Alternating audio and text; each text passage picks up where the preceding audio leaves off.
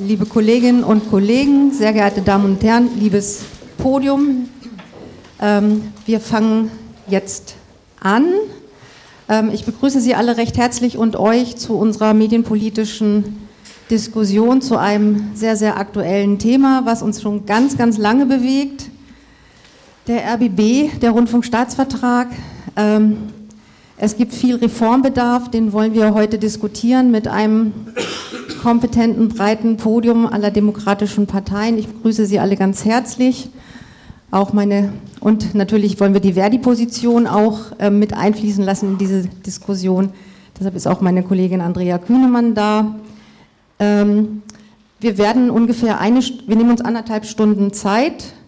Ähm, wir werden hier erst diskutieren auf dem Podium. Hinterher gibt es dann auch Möglichkeiten, Fragen zu stellen, auch von den Kolleginnen, die dann online sich zugeschaltet haben.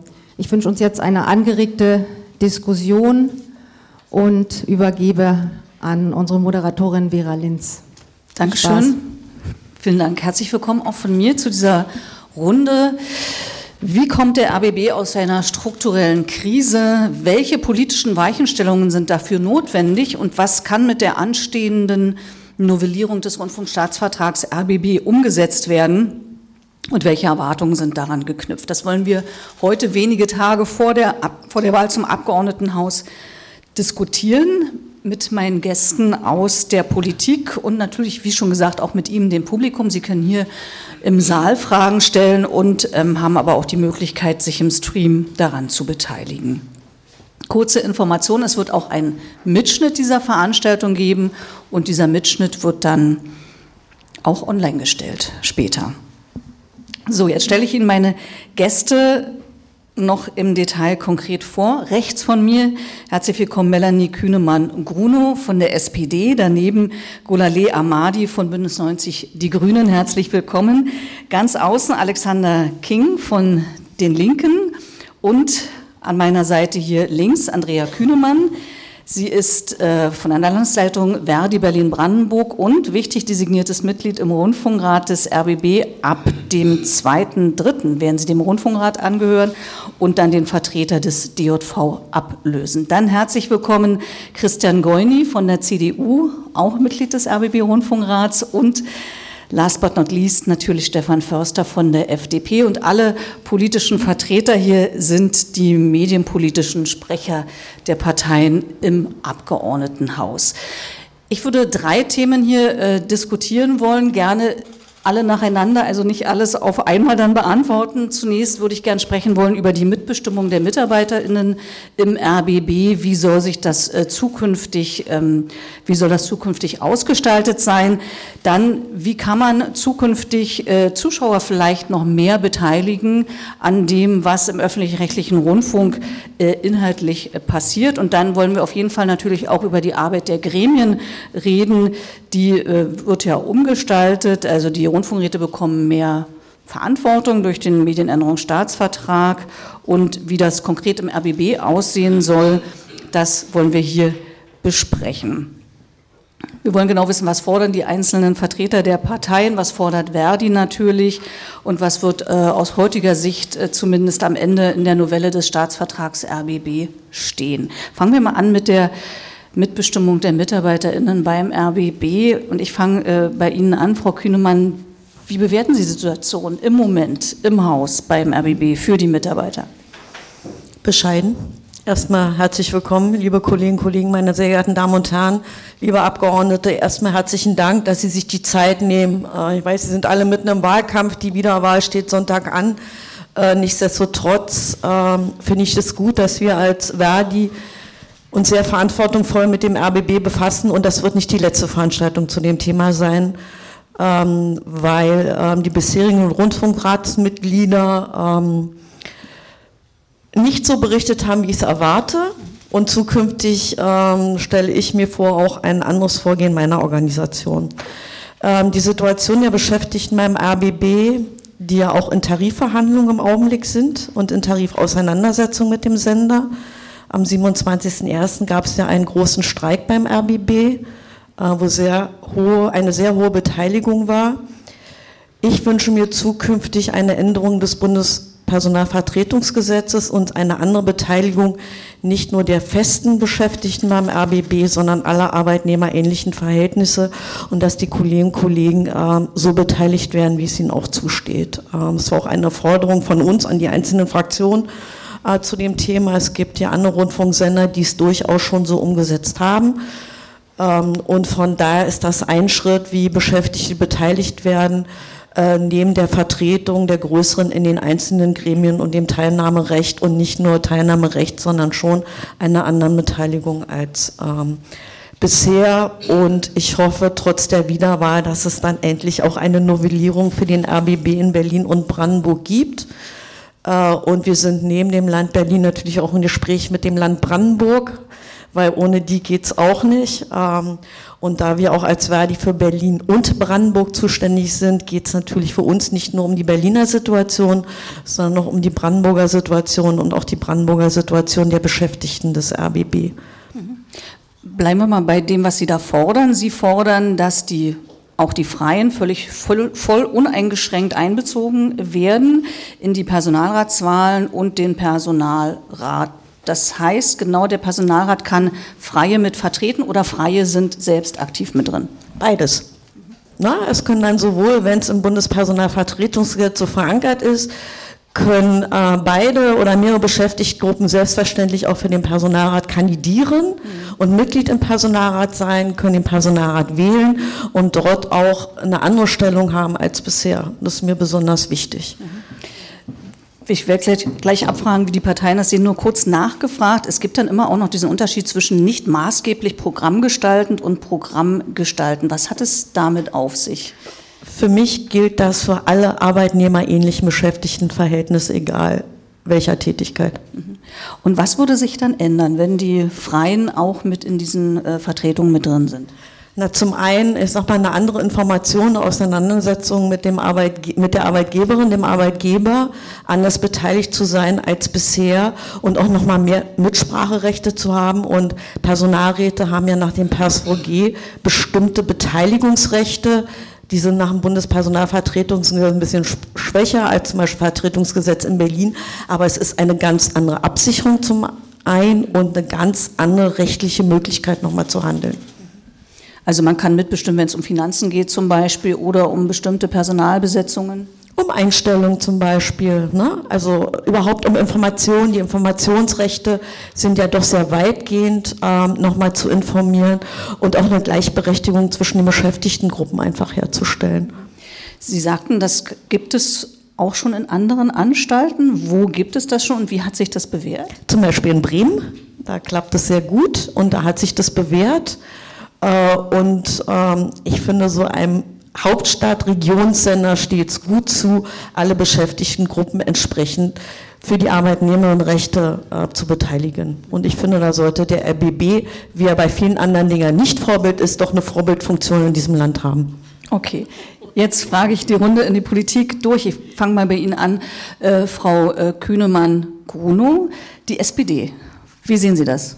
Ähm, wir stehen im Endeffekt äh, hinter der Entscheidung oder ähm, der Position von Verdi. Wir haben uns in der vergangenen Legislatur schon bereits als Parlament ähm, auf den Weg gemacht und haben sozusagen mit, dem, mit der Antragsinitiative dieses freien Statut abzulösen ähm, und ähm, die sogenannten freien, festen Beschäftigten auch im Personalrat zu berücksichtigen, ersten Schritt gemacht.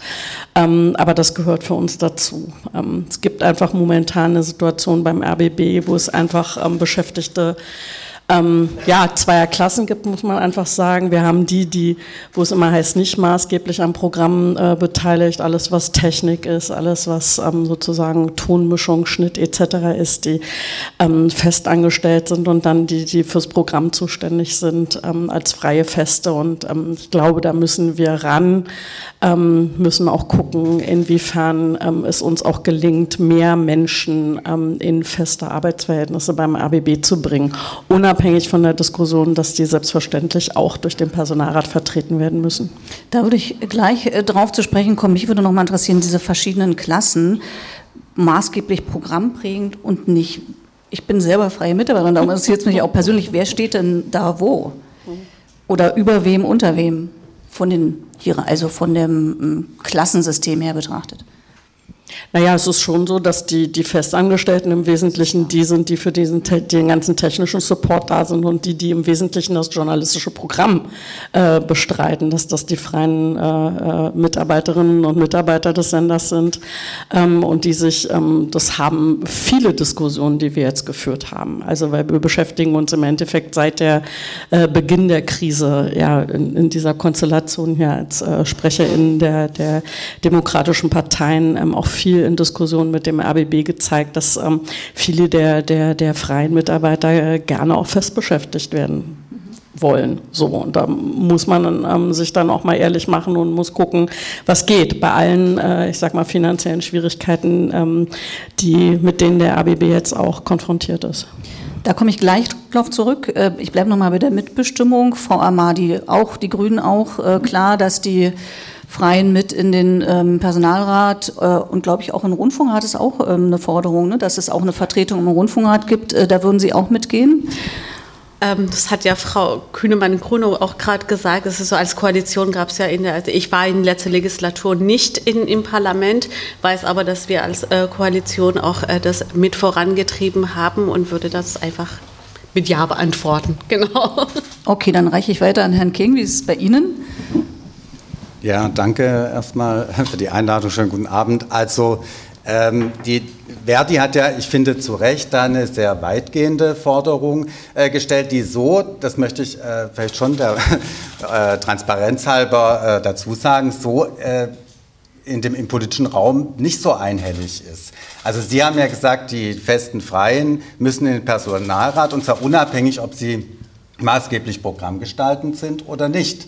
Und das, äh, ich finde es gut, ich teile die Position, die ist auch total wichtig, weil wenn wir bei dem Punkt bleiben, also die maßgeblich programmgestaltenden festen Freien kommen in Personalrat, die anderen nicht, dann haben wir ein wirklich breites Scheunentor von Interpretationsoffenheit und das haben wir im politischen Raum auch schon erlebt. Also das kann dann heißen, ja, äh, das betrifft dann vielleicht nur 50 Prozent der festen Freien, bis hin zu, wie wir es jetzt bei der Deutschen Welle haben, nur ein ganz kleiner, sehr hochbezahlter AT-Bereich, der außen vor bleibt. Also wenn wir wirklich wollen, dass diese äh, Gleichberechtigung vorankommt, dann finde ich, muss es genau so lauten, wie Verdi das auch vorschlägt. Und das würde ich auch unterstützen. Und ich freue mich äh, zu hören, dass also SPD und Grüne das jetzt auch unterstützen. Wir haben das so noch gar nicht diskutiert. Aber ich finde, also wenn wir nach diesem Abend bei diesem Standpunkt bleiben, äh, dann freue ich mich und dann kommen wir da gut voran. Natürlich hat es auch noch andere Dimensionen, auch ganz konkrete. Wir haben gerade einen Arbeitskampf, das haben Sie angesprochen. Hm. Was ist denn mit der Gleichbezahlung, also mit der Angleichung von Gehältern von Festen und Freien? Wie schnell soll das gehen? Das wird diskutiert. Was ist mit dem Bestandsschutz? Das ist ja alles strittig. Also wir haben diese etwas übergeordnete Ebene, aber auch die ganz konkrete Ebene, äh, um die jetzt gerade gerungen wird. Und da äh, stehen wir auch auf der Seite von Verdi und von denen, die diesen Arbeitskampf jetzt führen. Okay, dann bleiben wir noch kurz bei der Mitbestimmung und ich frage jetzt auch die anderen äh, hier anwesenden Parteien. Herr Goini, CDU, wie sehen Sie das? Die Freien in den Personalrat und auch in den Rundfunkrat? Ich will noch mal kurz vielleicht zur Einleitung sagen, weil Frau Kühnemann das auch angesprochen hat. Also der RBB ist ja nun durch die Vorkommnisse letzten Jahres in einer wirklich schwierigen Situation. Und das kann ja alle, die für öffentlich-rechtlichen Rundfunk einstehen, eigentlich ja nur erschüttern. Und das ist ja wirklich eine ganz schwierige Situation. Und insofern muss man jetzt also, wir haben eine Gratwanderung natürlich auf der einen Seite, äh, was können und müssen, muss getan werden, um die Situation der Beschäftigten äh, zu verbessern und was muss auf der anderen Seite eben halt auch getan werden, um insgesamt den öffentlich-rechtlichen Rundfunk in seinem Ansehen und seiner Arbeitsfähigkeit ähm, sozusagen wieder flott zu machen und zu reformieren und äh, zu verbessern. Und ähm, da gibt es durchaus schwierige Gemengelagen, will ich mal sagen, gerade wenn es natürlich am Ende immer ums Geld geht. Äh, glaube ich, äh, selbst ohne die Vorkommnisse des letzten Jahres und diese ja teilweise wirklich unglaubliche äh, Geldverschwendung, ähm, war der öffentlich-rechtliche Rundfunk ja in einer schwierigen Situation finanziell. Das war ja vor dem Juli letzten Jahres nicht rosig. So, und äh, wir stehen dafür, dass die Dinge, die jetzt äh, sozusagen die Finanzierung und, und Personalangelegenheiten und Stellenpläne und ähnliches anbetreffen. Dafür gibt es Tarifparteien und die sind dafür zuständig. Auf der einen Seite die Leitung des RBB und auf der anderen Seite der Gewerkschaft. Und ich finde, es hat seinen guten Grund, dass sich die Politik da ein Stück weit raushält und halt insgesamt nur Rahmenbedingungen schafft. Wie es insgesamt, finde ich, auch wichtig ist, das muss man vielleicht auch mal sagen, dass öffentlich-rechtlicher Rundfunk weder von Regierungen noch von Parlamenten gesteuert wird. Ich sage das auch mal mit Blick auf diesen, äh, ich finde, merkwürdigen Untersuchungsausschuss im Brandenburger Landtag. Ähm, das ist eine ganz schwierige Gratwanderung, die da stattfindet. Und ich finde, wir müssen alle dafür auch sorgen, dass hier Politik, Regierungen, Parteien, Parlamente nicht zu viel Einfluss auf öffentlich-rechtlichen Rundfunk bekommen. So, und äh, das mal vorweggeschickt, will, will, ich sagen, was jetzt hier konkret äh, gefordert wird, auch von Verdi gefordert wird. Wir sind dafür offen. Wir können uns das gut vorstellen. Wir können uns auch eine besser ausgestattete, im Sinne von mit mehr Rechten versehene, eigenständige Freienvertretung vorstellen. Inwiefern mehr Rechte? Was würde das dann bedeuten? Naja, es, es wird ja argumentiert, dass man sagt, äh, die Integration der Freien in, den, in die reguläre Personalvertretung würde eben bedeuten, dass sie bei bestimmten Themen auch mehr gehört und mehr beteiligt werden. Und das könnten wir uns auch vorstellen, dass man das versucht rechtlich zu regeln, indem man das selbstständig lässt. So. Da gibt es möglicherweise, ich bin da im, im Personalvertretungsrecht äh, nicht so tief drin, dass ich Ihnen da jede Verästelung und äh, Details beantworten könnte. Aber ich sage mal nur vom Grundsatz könnten wir uns das vorstellen. Auf jeden Fall haben wir natürlich auch ein Interesse daran, dass die äh, freien Mitarbeiterinnen und Mitarbeiter auch in den Dingen, in denen sie sozusagen mit dem Sender äh, dienstlich zu tun haben, ordentlich äh, sich vertreten können und auch gehört werden. Und äh, deswegen können wir uns diese Integration in den Personalrat, wie das jetzt hier auch vorgeschlagen wurde, durchaus äh, vorstellen und äh, finden es auch richtig, dass man dafür, Sie hatten ja Bundespersonalvertretungsgesetz auch angesprochen ähm, und gegebenenfalls im Staatsvertrag, äh, wo es notwendig ist, die entsprechenden ähm, rechtlichen äh, sozusagen Verankerungen auch vornimmt. Alles klar, Herr Förster, jetzt bleiben Sie noch. und ich kann da auch gar nicht äh, so viel widersprechen, weil ich glaube, das äh, Kernproblem ist auch hier schon herausgearbeitet worden. Wenn man sich dafür entscheidet, einen flexibleren öffentlich-rechtlichen Rundfunk zu haben, der eben zunehmend auch auf freie Mitarbeiter setzt, dann ist am Ende auch die Konsequenz, dass die auch mitbestimmen wollen. Und wenn der Anteil entsprechend größer wird, weil ich sage, ich kann sich flexibler einsetzen, ich will diesen personalintensiven festen Körper äh, nicht mehr haben und will ihn reduzieren, das ist ja auch bei allen ARD-Anstalten in den letzten Jahrzehnten so entsprechend erfolgt, gibt ja auch einiges, was dafür spricht muss ich am Ende aber eben auch sagen, diejenigen, die ich überwiegend beschäftige bei mir als freie Mitarbeiter, die müssen dann auch mitreden dürfen. Überwiegend heißt eben, das sind die, die ihr einen Großteil ihres Einkommens damit bestreiten. Da würde ich gar nicht unterscheiden zwischen Technikern und Programmprägen. Das wäre für mich kein Entscheidungskriterium. Da muss man dann sozusagen alle gleichermaßen behandeln. Natürlich ist da derjenige, der drei Beiträge im Jahr macht, der fällt nicht darunter. Das ist klar, um die Fälle geht es ja auch nicht. Es gibt ja auch Einzelne, die nur wenig äh, freie Tätigkeit für den RBB ausüben. Das sind dann die Freifreien. Genau, aber, aber da hat doch keiner gefordert, dass die einen Rundfunkrat sollen. Deswegen, äh, deswegen reden wir auch nur über die festen Freien. Ich will auch sagen, ähm, weil immer nach einem Vorbild gefragt wird, der Saarländische Rundfunk regelt es mustergültig, da gibt es ein Gesetz, das geht seit über 30 Jahren dort und es hat noch zu keinerlei Problemen geführt. Wir hatten im letzten Jahr den Mediensprecher der alten Legislatur die Gelegenheit, in Saarbrücken uns auch mal mit den äh, entsprechenden äh, Kolleginnen und Kollegen da auszutauschen. Die haben gesagt, seitdem das Gesetz gilt, gibt es keine einzige Klage auf Festeinstellung mehr. Also die Freien sind zufrieden dann dort, sie sind integriert in den Personalrat. Und es führt übrigens auch nicht dazu, dass sie überproportional vertreten sind, sondern die Freien beim Saarländischen Rundfunk machen etwa ein Drittel der Gesamtbelegschaft aus und die stellen genau ein Drittel auch im, äh, in der entsprechenden Personalvertretung. Also dort funktioniert es beim Saarländischen Rundfunk, man kann die Formulierung eins zu eins übernehmen aus meiner Sicht, dann wäre das Problem gelöst, ohne dass man über das Ziel hinausschießt. Ja, gut. Ähm, äh, Frau Kühnemann, ähm, Bruno, jetzt äh, zu der weiteren ähm, Verbesserung der Situation der Mitarbeiter, denn Sie fordern ja noch mehr oder Sie haben ja schon angesprochen, es muss sich, äh, Sie, Herr King, auch schon, aber es, es, muss sich die Situation auch generell verbessern. Also es müssen zum Beispiel ähm, mehr in eine Festanstellung kommen. Es muss die Möglichkeit äh, geben, äh, dass sich das ändert. Wie genau stellen Sie sich das vor? Denn was ich immer höre, ist, dass die KEF ja sagt, wir müssen eher Stellen abbauen, als dass wir neue Stellen dazu schaffen. Das, ähm, das also ich genau. höre das mit Freude. Nein, das ist ja natürlich, nee, aber das ist natürlich genau die Krux daran und das ist auch unser Problem. Herr Goini hat die finanzielle Situation des RBBs angesprochen. Ähm, nichtsdestotrotz ist aber die Situation vieler fester freier ähm, Mitarbeiterinnen und Mitarbeiter beim ABB inzwischen so, dass es früher hat es sich für die wirklich mal gelohnt, äh, freier Mitarbeiter oder freie Mitarbeiterin zu sein. Ähm, die waren dann teilweise auch finanziell sehr viel besser gestellt als die, die festangestellt. Das hat sich aber eklatant ähm, gewandelt.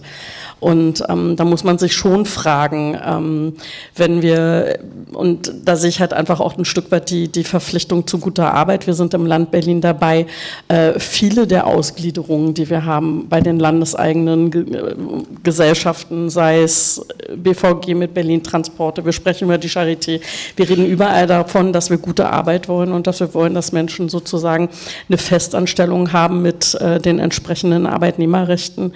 Ähm, und dann muss das im Endeffekt auch für den ABB gelten. Und ähm, bei aller ja, Staatsferne hat Christian Goyni ja auch angesprochen, ähm, sind wir natürlich insofern ähm, ein, ein, Stück weit auch, ähm, ja, nicht in Distanz, also Programm mischen wir uns sowieso nicht ein, aber ähm, ich glaube, dass wir schon darauf hinwirken müssen, dass mehr Leute in, in, in äh, feste Arbeitsverhältnisse kommen. Mhm. Und das wird eine Verhandlungssache sein. Also wie viel ist wirklich leistbar? Die Politik setzt ja den Rahmen. Ne? Also insofern hat die Politik schon auch was äh, zu sagen, auch wenn es natürlich inhaltlich eine Staatsferne äh, auf jeden Fall geben soll. Ähm, heißt es, dass dieser Abbauzwang vielleicht aufgehoben werden soll, von dem wir eben immer wieder hören durch die KEF, dass man da eben, sagen wir mal, eine Art Neustart oder Neuaufschlag äh, initiieren möchte? Also wenn es nach uns geht, auf jeden Fall. Mhm. Ja. Würde das dann mehr oder weniger kosten? Weil ähm, oft ist es, also zum Beispiel im Deutschlandradio weiß ich, da ist es eigentlich viel teurer, wenn man ständig nur Freie äh, beschäftigt. Ähm, und der RBB muss ja nach meinen Informationen äh, viel sparen. Dieses Jahr sollen sechs Millionen im Programm gespart werden, nächstes Jahr zwölf Millionen, soweit ich weiß. Wie will man das zusammenkriegen? Ich weiß nicht, ob es unbedingt teurer sein muss. Ja, also Sie haben es ja gerade gesagt, der Vergleich zwischen den Freien und den Honoraren, die die kriegen, ähm, das, das wird man sich dann am Ende angucken müssen. Ich weiß auch nicht, ob es wirklich für jeden was ist. Ich weiß auch nicht, ob das jeder wirklich will. Also es gibt genug, ähm, ich muss immer lachen, es gibt auch genug äh, freie Feste, die verdienen grandios. Ja, also ich glaube nicht, dass jemand, der die Abendschau moderiert oder ähnliches, ähm, dass der äh, da finanziell äh, so schlecht gestellt ist. Aber ähm, ich glaube, dass es halt dann doch eine Menge gibt, die dann halt nur ihre zehn Sendetage oder wie auch immer, wird immer äh, ja genau nach Minute und Wort und ist es Bild oder ist es nur gesprochen abgerechnet und ähm, das, das muss man dann am Ende ähm, ausrechnen. Das sind Rechenmodelle. Mhm. Aber ich glaube, dass der Sender das schon anbieten sollte. Mhm. Frau nicken, wie sehen Sie das?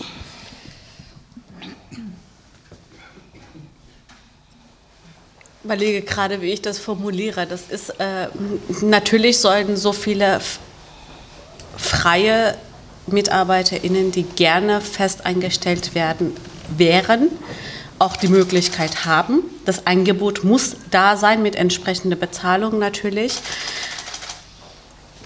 Aber auch umgekehrt, diejenigen, die es nicht wollen, die äh, gerne freie MitarbeiterInnen sind, auch gerne freie feste freie MitarbeiterInnen sind, auch die sollen weiterhin freie MitarbeiterInnen sein, ohne dass sie dann äh, erstens in eine Klassenarbeitsverhältnis äh, so Arbeitsverhältnis kommen, mhm. zwei Klassenarbeitsverhältnis kommen, dass sie dann äh, wie momentan von vielen nicht nur empfunden wird, auch äh, so, dass, dass sie da als, als zweitrangige MitarbeiterInnen äh, so behandelt werden. Das darf natürlich in Zukunft nicht geben. Wenn wir äh, von äh, Reformen sprechen, dann gehört das natürlich unter anderem an erster Stelle, was die Reform angeht. Und äh, ja, auch eine gute äh, öffentlich-rechtliche Rundfunk ist am Ende auch ein Unternehmen. Mhm. Äh, am Ende, was nur gut funktioniert, wenn Mitarbeiterinnen, ganz egal auf welcher Ebene, ganz gleich, äh, welche Arbeitsverhältnis, welches Einstellungsverhältnis, zufrieden sind und ihre Arbeit gut machen. Und das bringt nichts, wenn sie am Wochenende ähm, keine Zeit mit der Familie verbringen können, weil sie einfach keine andere Angebote mhm. bekommen. Dass, sie, äh, dass äh, viele einfach am Wochenende arbeiten, weil äh, also Wochenende ist jetzt nur ein Beispiel oder so die Nachtschichten machen, weil die guten Schichten praktisch unter den gut äh, festen MitarbeiterInnen äh, vergeben würden und dann wird der Rest praktisch so die unliebsamen äh, Schichten oder Aufträge auf dann an die Freien, auf die Freien ja, genau. abgegeben. Verstehe. Und das darf mhm. es dann nicht mhm. geben. Herr King, wie sehen Sie sich? Ich vermute mal, Sie würden da schon mitgehen. Ähm, Äh, mehr ja, sicher. feste Stellen äh, Äh, für freie Mitarbeiter? Also ich gehe mit dem mit, was äh, meine zwei Kolleginnen gerade gesagt haben. Es ist ja auch so, es gibt ja auch Erfahrungen mit der Umwandlung von freien in feste Stellen, zum Beispiel beim ZDF. Und dabei hat sich herausgestellt, dass es keineswegs im Endeffekt teurer ist für den Sender. Und diese Erfahrungen, äh, die sollte man vielleicht berücksichtigen. Zweitens äh, will ich sagen, äh, weil Sie die KEF und diese Empfehlung, also bei den Journalisten äh, einzusparen, angesprochen haben, das halte ich nun wirklich für total kontraproduktiv. Also wenn wir beim Journal bei den Journalisten und auch im Programm äh, zu viel sparen, dann kommen wir in eine Abwärtsspirale. Das, da leidet die Qualität und zum Schluss auch die Quote. Und deswegen ist das aus meiner Sicht der falsche Weg. Und ich muss auch sagen, Klar, ich weiß, dass der RBB im schweren, schweren Fahr- Fahrwasser ist, dass da viel Geld jetzt eingespart werden muss, aber das haben ja nicht die Mitarbeiter zu verantworten. Von daher würde ich jetzt schon noch, so wie auch die Kollegin Kühnemann-Grunow, an dem äh, Grundsatz, dass äh, gute Arbeit, der uns allen, also als rot-grün-rote Koalition ja wichtig ist, äh, festhalten und den jetzt nicht aufgeben, weil hier beim RBB wirklich sehr schlecht äh, gewirtschaftet wird. Da muss man sich wirklich dann alle Einsparpotenziale vorlegen, auch mit Ausgliederungen, Geschäftsführungen äh, die bezahlt werden müssen. Da gibt es sicher auch noch andere Möglichkeiten. Vielleicht zum Schluss auch kann man das auch nicht irgendwie eins zu eins so umsetzen, wie man möchte. Aber ich finde, zunächst mal steht der Grundsatz gute Arbeit äh, für mich im, und für meine Koalitionspartnerin ja auch im Mittelpunkt. Und deswegen äh, hier jetzt zu sparen, das wird für den Sender nicht gut ausgehen, glaube ich. Herr Goini, kann man das jetzt einfach in so einen Staatsvertrag reinschreiben? Wir wollen mehr feste Stellen haben und das damit sozusagen äh, beschließen. A und B, was machen wir dann mit der KEF? Die muss dann quasi auch neue, keine Ahnung, Vorgaben, Rahmenbedingungen, was auch immer bekommen? Naja, wir, wir legen ja aus gutem Grund nicht in der Politik den Beitrag fest, sondern wir haben ja dieses Instrument dieser Kommissionsvermittlung des Finanzbedarfs, die ja nach einem bestimmten Regelwerk, äh, über das man ja reden kann, nach welchen Kriterien die den Bedarf vermitteln. Das ist sicherlich äh, eine Sache, die man mal diskutieren kann, aber wir entscheiden das ja nicht. Und äh, ich muss mal sagen, also ohne dass ich mir das wünsche, aber meine Einschätzung ist die, dass wir, was die Finanzierung des öffentlich-rechtlichen Rundfunks in Deutschland anbetrifft, auf schwere Zeiten zugehen. Ähm, Wir haben jetzt Inflation, wir haben Energiepreissteigerung, wir haben zu Recht natürlich auch die Forderung der, der Beschäftigten nach einer besseren Bezahlung, weil die das ja privat auch spüren, ist doch ganz klar. Aber wir haben eben halt eine Kommission, die den Mehrbedarf festlegt. Und das ist es dann. Und dann haben Sie noch die nächste Hürde, dass wir in allen 16 Landtagen der Bundesrepublik Deutschland für diese Beitragserhöhung eine Mehrheit politisch brauchen. Und ich weiß nicht, wie Sie das so alle wahrnehmen, aber mein Gefühl ist schon so, dass in den letzten Jahren, und zwar ganz parteiübergreifend über die Kolleginnen und Kollegen, äh, die hier für ihre Parteien sitzen, äh, auch in unseren Parteien und in unserer Wählerschaft Schwierigkeiten haben, dafür Zustimmung und Mehrheiten zu bekommen. So, und wenn man jetzt sagt, jetzt gibt es die nächste Gebührenperiode und da soll jetzt das angehoben werden, weil natürlich auch bei den Rundfunkanstalten Löhne und Gehälter steigen, Energiekosten steigen und Inflation, Beschaffung, Investitionen, Technik, auch das wird teurer, dann ähm, sehe ich da nicht, ehrlich gesagt, große Spielräume. Äh, Und ich glaube, wir werden am Ende zu einer Entwicklung kommen, wo wir weniger Beschäftigte im öffentlich-rechtlichen Rundfunk haben, aber die müssen wir dann halt auch besser bezahlen.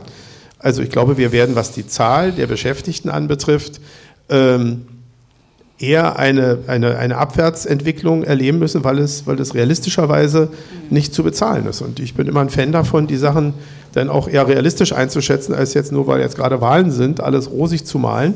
Ähm, kriegt man vielleicht äh, momentan mehr Beifall, aber wenn man sich dann eine Weile später wieder trifft, wird man feststellen, dass man dann doch nicht so falsch gelegen hat mit dieser Einschätzung. Also äh, ich glaube, da müssen wir uns wirklich auch ehrlich machen und müssen darüber nachdenken, wie wir das hinkriegen. Und am Ende die Akzeptanz für einen höheren Beitrag, den die Menschen in unserem Land für einen öffentlich-rechtlichen Rundfunk zahlen, ist natürlich ein attraktives Programm, was eine breite Akzeptanz findet. Das hängt natürlich auch mit guten journalistischer Arbeit zusammen. Ne? Das ist ja so ein bisschen so ein Teufelskreis. Aber wir dürfen eben halt diesen Teil auch nicht vergessen. Also die Frage, äh, welches Programm sollen, wollen und müssen wir machen, damit die Leute auch bereit sind, diesen Rundfunkbeitrag zu zahlen, weil nur dann können wir am Ende die Beschäftigten in den Sendern auch ordentlich bezahlen, wofür ich natürlich auf jeden Fall bin. Okay, aber ich höre dennoch einen Dissens hier zwischen Ihnen und äh, der von mir aus gesehen rechten Seite. Vielleicht ganz kurz Herr Förster noch da, dazu, wie Sie das bewerten. Ich habe es nur etwas anders betont als Frau Kollegin. Na, ich glaube, ähm, am, äh, zuerst muss die Aufgabendefinition auch stehen, äh, was soll der öffentlich-rechtliche Rundfunk in der Zukunft leisten. Da sind wir ja gerade mittendrin in der Diskussion. Die hat begonnen, die ist aber noch nicht abgeschlossen. Und wir hatten ja auch äh, gemeinsam, äh, wir fünf, äh, auch wie wir das ja im Medienausschuss in der Regel tun, noch die Besprechungspunkte gemeinsam zu formulieren, auch den ARD-Vorsitzenden Tom Buch im äh, Dezember ja zu Gast, der den ARD-Vorsitz übernommen hat, weil Frau Schlesing aus den bekannten Gründen ja ausgeschieden ist kurzfristig.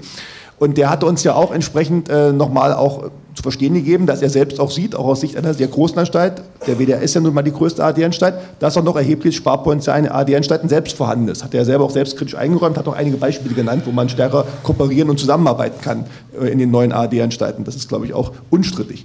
Wenn man diese Potenziale erst einmal hebt, muss man schauen, wie weit man da kommt. Bin da bei Christian Goyen jetzt am Ende. Das haben ja schon Ministerpräsidenten verschiedener politischer Farbenlehren angekündigt, dass sie äh, davon ausgehen, dass sie in ihren Landesparlamenten keine Mehrheit finden für Beitragserhöhungen. Das haben ja grüne, linke und schwarze Ministerpräsidenten ja schon angekündigt. Das ist ja kein, Geheimnis. Und deswegen ähm, gehe ich felsenfest davon aus, dass es ähm, bei diesem Rundfunkbeitrag auch in der nächsten Wahlperiode, in der nächsten Legislaturperiode bleiben wird. Das muss man erstmal so zur Kenntnis nehmen. Und dann muss man schauen, wo will man die Schwerpunkte setzen. Am Ende ist es ja schon jetzt so, dass zum Beispiel der Bayerische Rundfunk über 40 Prozent seiner Beitragseinnahmen, 40 Prozent für die Pension seiner Beschäftigten ausgibt. Und da kann man natürlich dann sagen, ob der bayerische Beitragszahler dann gewillt ist, ich zahle vor allen Dingen mehr Beiträge, damit ich dann künftig 50 Prozent für die Pensionen ausgebe. Ich will die keinem neiden, aber die sind natürlich gerade bei den alten, hergebrachten westdeutschen ARD-Anstalten teilweise so üppig, wenn dann irgendwie Abteilungsleiter im Ruhestand 7.000, 8.000 Euro im Monat kriegen, das ist mehr als wir hier verdienen in einem Landesparlament, fehlt mir dafür ehrlicherweise auch das Verständnis, will ich an der Stelle auch klar sagen, dass dann die freien Mitarbeiter wiederum sagen, bei ihren vergleichsweise bescheidenen Honorarsätzen, jedenfalls wenn es nicht gerade programmbringende Mitarbeiter sind, natürlich wissen wir alle, dass die Uli Zeller dumm und dämlich verdient und der muss vielleicht mit 70 auch nicht mehr regelmäßig äh, im Fernsehen auftauchen, während andere im jüngeren Alter, die Geld verdienen, äh, müssen da nicht beschäftigt werden. Das ist vielleicht eine andere Diskussion, die kann man auch mal führen. Aber von diesen Ausnahmefällen mal abgesehen, von den Programmgesichtern, die wirklich sehr gut verdienen. Das ist, glaube ich, auch äh, der Fall, hat äh, Melanie Kühnmann ja auch gesagt, von denen will sich keiner fest anstellen lassen. Die würden ja entsprechend deutlich schlechter dastehen. Auch das gehört zur Wahrheit dazu. Aber ansonsten muss man am, am Ende sagen, wenn ich mehr Geld ausgeben will fürs Personal, das Personal besser bezahlen will, aber gleichzeitig der Beitrag aus den genannten Gründen nicht steigen wird, muss, ja, muss ich auch sagen, wo kann ich einsparen und wo muss ich Synergien nutzen. Und da muss ich zum Beispiel auch gucken, ob man in der heutigen Zeit auch äh, gerade im Technikbereich, da hat sich die Technik ja auch enorm gewandelt. Früher brauchte man die großen Übertragungswagen und da hat jeder ARD-Anstalt auch ihr eigenes gemacht, hat eine große Flotte von Technikern gehabt. Heute kann man natürlich auch, um ein Konzert in Rheinsberg aufzuzeichnen, auch jemanden, äh, einen privaten Anbieter mal nehmen und den entsprechend anmieten. Also es gibt sicherlich Bereiche, wo auch die ARD-Anstalten sagen müssen, das ist vielleicht weniger wichtig und da können wir auch bestimmte Dinge anmieten und bei anderen müssen wir vielleicht auch mehr Festpersonal setzen. Mhm. Aber die Debatte kann man dem RBB intern nicht ersparen, weil in der Tat, da hat Christian Goini recht, die Politik sollte nicht vorgeben, wie die Anstalt sich selber aufstellt. Die Diskussion muss intern erfolgen. Wo setzen wir die Schwerpunkte auf, wo setzen wir keine Schwerpunkte mehr? Mhm.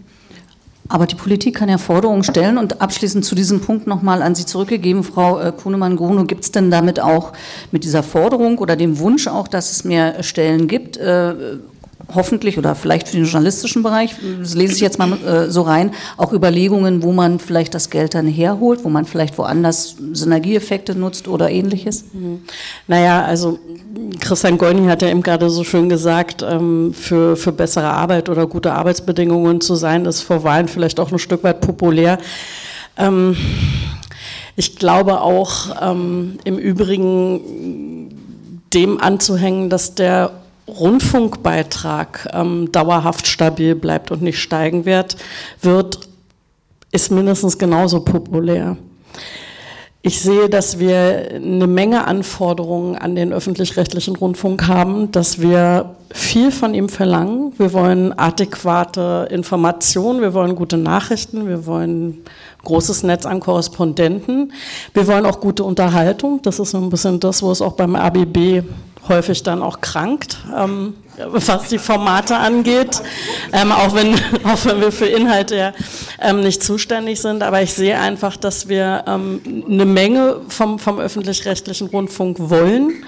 Ähm, wir wollen dann auch noch Arbeitssituationen verbessern und dann auf der anderen Seite zu sagen, aber es ist alles unpopulär und ähm, der Rundfunkbeitrag wird so bleiben, das weiß ich noch nicht. Wir hatten die Situation, dass ein Bundesland gegen die Erhöhung der Rundfunkbeiträge war und das hat das Bundesverfassungsgericht äh, sozusagen kassiert. Ähm, der Rundfunk hat einen verfassungsrechtlichen Auftrag und ähm, dem muss er auch nachkommen. Und ich finde eigentlich eher, dass es auch an Politik ist, ähm, sozusagen, äh, wie soll ich sagen, ähm, Anwalt des öffentlich-rechtlichen Rundfunks zu sein, bei aller Staatsferne, aber sich auch dafür stark zu machen, dass er diese ganzen Aufgaben macht. Und wenn wer nicht wir, sind denn dann diejenigen, die auch dafür Sorge tragen, dass der Rundfunk auskömmlich und gut finanziert wird. Deswegen habe ich da so ein bisschen meine Bauchschmerzen.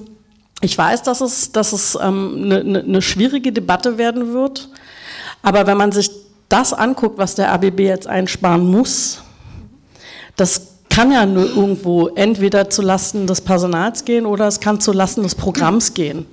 Und da finde ich, muss man, muss man gucken, dass man alle Möglichkeiten, wir reden über Flexibilisierung der Angebote, wir reden, gibt sicherlich eine Menge Sparpotenzial, aber ich glaube, dass man trotzdem bei der Finanzierung auch ehrlich sein muss. Und das kann mitunter sein, dass es, wir haben eine Inflation von über 10 Prozent.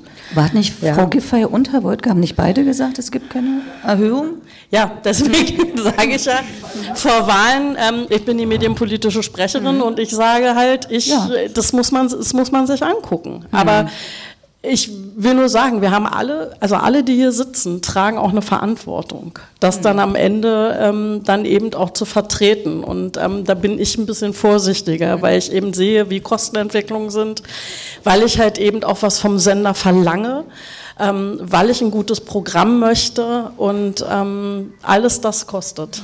So, und ähm, da können wir auch keine Werbezeiten reduzieren. Das stelle ich auch mal hier in den Raum an meine lieben Kolleginnen und Kollegen, ähm, weil der Sender das Geld braucht. Ähm, dann muss dann die ARD Media auch entsprechend oder beziehungsweise RBB Media auch bestimmte Dinge entsprechend verkaufen können und werben können. Ähm, das sind alles äh, Dinge, die mir wichtig sind, damit der Sender dann halt eben auch fit für die Zukunft ist. Da sind Sie vielleicht auch realitätsbezogen. Es sind aber auch Aussagen wie, es wird keine Beitragserhöhung geben, die dann zum Ende nach der Wahl zu Politikverdrossenheit und Unzufriedenheit führen. Weil wir wissen alle aus fachpolitischer Sicht, es wird Erhöhungen geben müssen, hm. allein schon um die Inflation, und, äh, Inflation auszugleichen. Und wenn man vor der Wahl sagt, es wird, es wird keine Erhöhung geben und ein paar Monate nach der Wahl sagt, okay, geht doch nicht, wir müssen in die Erhöhung gehen. Das führt dann zu äh, eben populäre Aussagen vor der Wahl, die dann nach der Wahl nicht eingehalten werden können. Und äh, also jetzt nicht, das ging jetzt nicht so gegen die beiden MinisterpräsidentInnen, sondern generell, das sind ja nicht nur die beiden, sondern das ist, äh, wird häufig auch äh, so hm. gesagt. Oder die Politik muss sich einfach ehrlich machen, den Auftrag eben kleiner machen, dann kann man auch die Gebühren äh, äh, so lassen, wie sie sind. Aber wenn der Auftrag so ist, wie er ist, dann braucht man eben das Geld ganz kurz noch. Ja, ich äh, möchte äh, da mal einen anderen Zusammenhang hin, herstellen. Hm? Also, oder vielleicht auch ein bisschen eine Lanze brechen für Frau Giffer und Herrn Wojtke, obwohl mir das gar nicht ansteht äh, als Nicht-SPDler. Aber äh, natürlich insofern äh, finde ich, ist es schon nachvollziehbar, was Sie sagen, weil die Diskussion, muss ich jetzt mal ganz ehrlich sagen, über eine Erhöhung der äh, Beiträge, die hat eine zentrale Voraussetzung, nämlich, dass der öffentlich-rechtliche Rundfunk dem, gegenüber der Bevölkerung, gegenüber den Beitragszahlern unter Beweis stellt, dass er alle Probleme aufgearbeitet und sich reformiert hat. Und nur wenn er das glaubwürdig vor den Leuten darstellen kann, dann fangen wir an, über eine äh, Gebührenerhöhung zu sprechen, Beitragserhöhung zu sprechen und nicht vorher. Das wäre tödlich, weil du sagst hier, äh, das ist dann populistisch oder so. Nee, ich finde, das ist erstmal richtig. Ich finde, es steht überhaupt nicht an, weil jetzt ist erstmal der Rundfunk in der Bringschuld gegenüber den Beitragszahlern zu zeigen, dass er die Krise verstanden hat und äh, willens ist, sie zu lösen. Und dann kann man über mehr Geld sprechen. Nee, weil das äh, nur, äh, das ist jetzt kein Automatismus, dass wir jetzt schon an, wieder anfangen, über die nächste Beitragserhöhung zu sprechen. Mhm. Oder Leute, die das jetzt erstmal hinten anstellen wollen, äh, dann als, als äh, populistisch oder so hinzustellen. Das finde ich falsch. Ich finde, wir bewegen uns hier in einem gesellschaftlichen Umfeld, das ganz sicher nicht dazu angetan ist, äh, jetzt hier über Beitragserhöhungen zu diskutieren. Das eine schließt ja das andere nicht aus. Ich habe ja nicht gesagt, sie sollen sich dann... Genau. man, man darf die Dinge nicht losgelöst voneinander sehen. Das, das würde ich auch sagen. Ganz kurz noch Sie, Frau Aber Kühnemann, der und dann gehe ich zum nächsten war Punkt. ja nochmal ähm, Mehr Mitarbeiter aufgrund der finanziellen stellen. Situation ist ähm, die Rundfunkanstalt durchaus in der Lage, auch ich sag mal, mehr feste Stellen, unbefristete Stellen anzubieten. Da muss man dann tief einsteigen, nochmal gucken, wie sehen die Haushalte aus, wo gibt's noch nochmal Umschichtungsmöglichkeiten.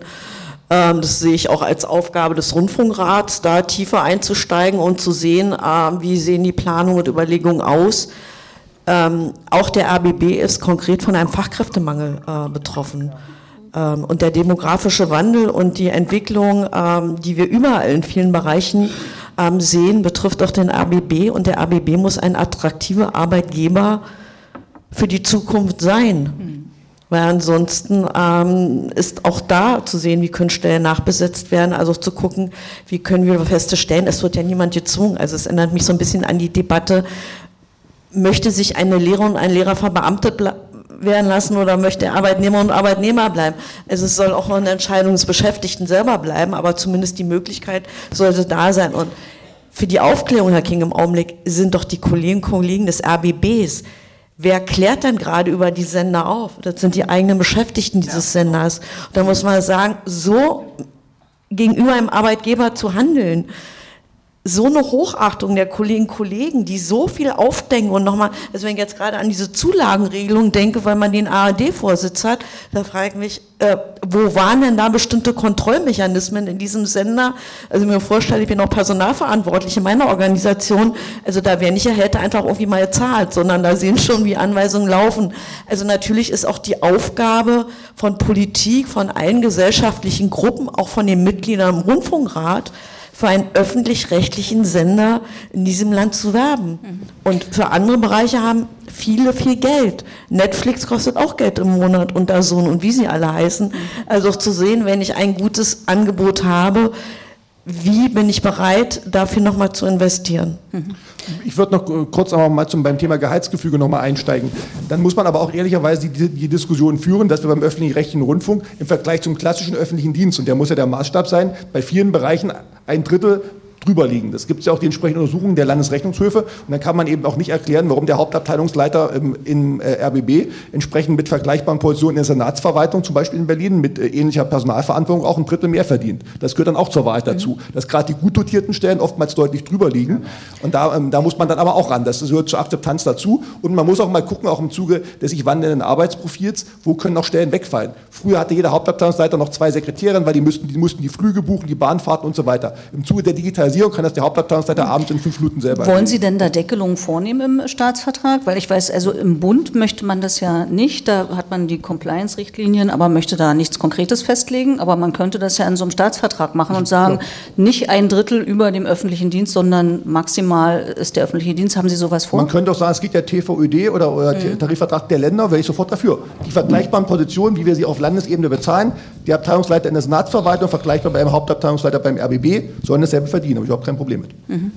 Also das sehen wir auch so von der Linken. Also wir sind auch dafür, dass die Gehälter beim äh, RBB sich an den TVÖD anlehnen. Und das ist natürlich nach oben, äh, dass es äh, eben diese Fantasiegehälter äh, dann nicht mehr gibt, die einfach so frei ausgehandelt werden, 300.000, 400.000 Zulagen, Boni, äh, Ruhegelder und so weiter.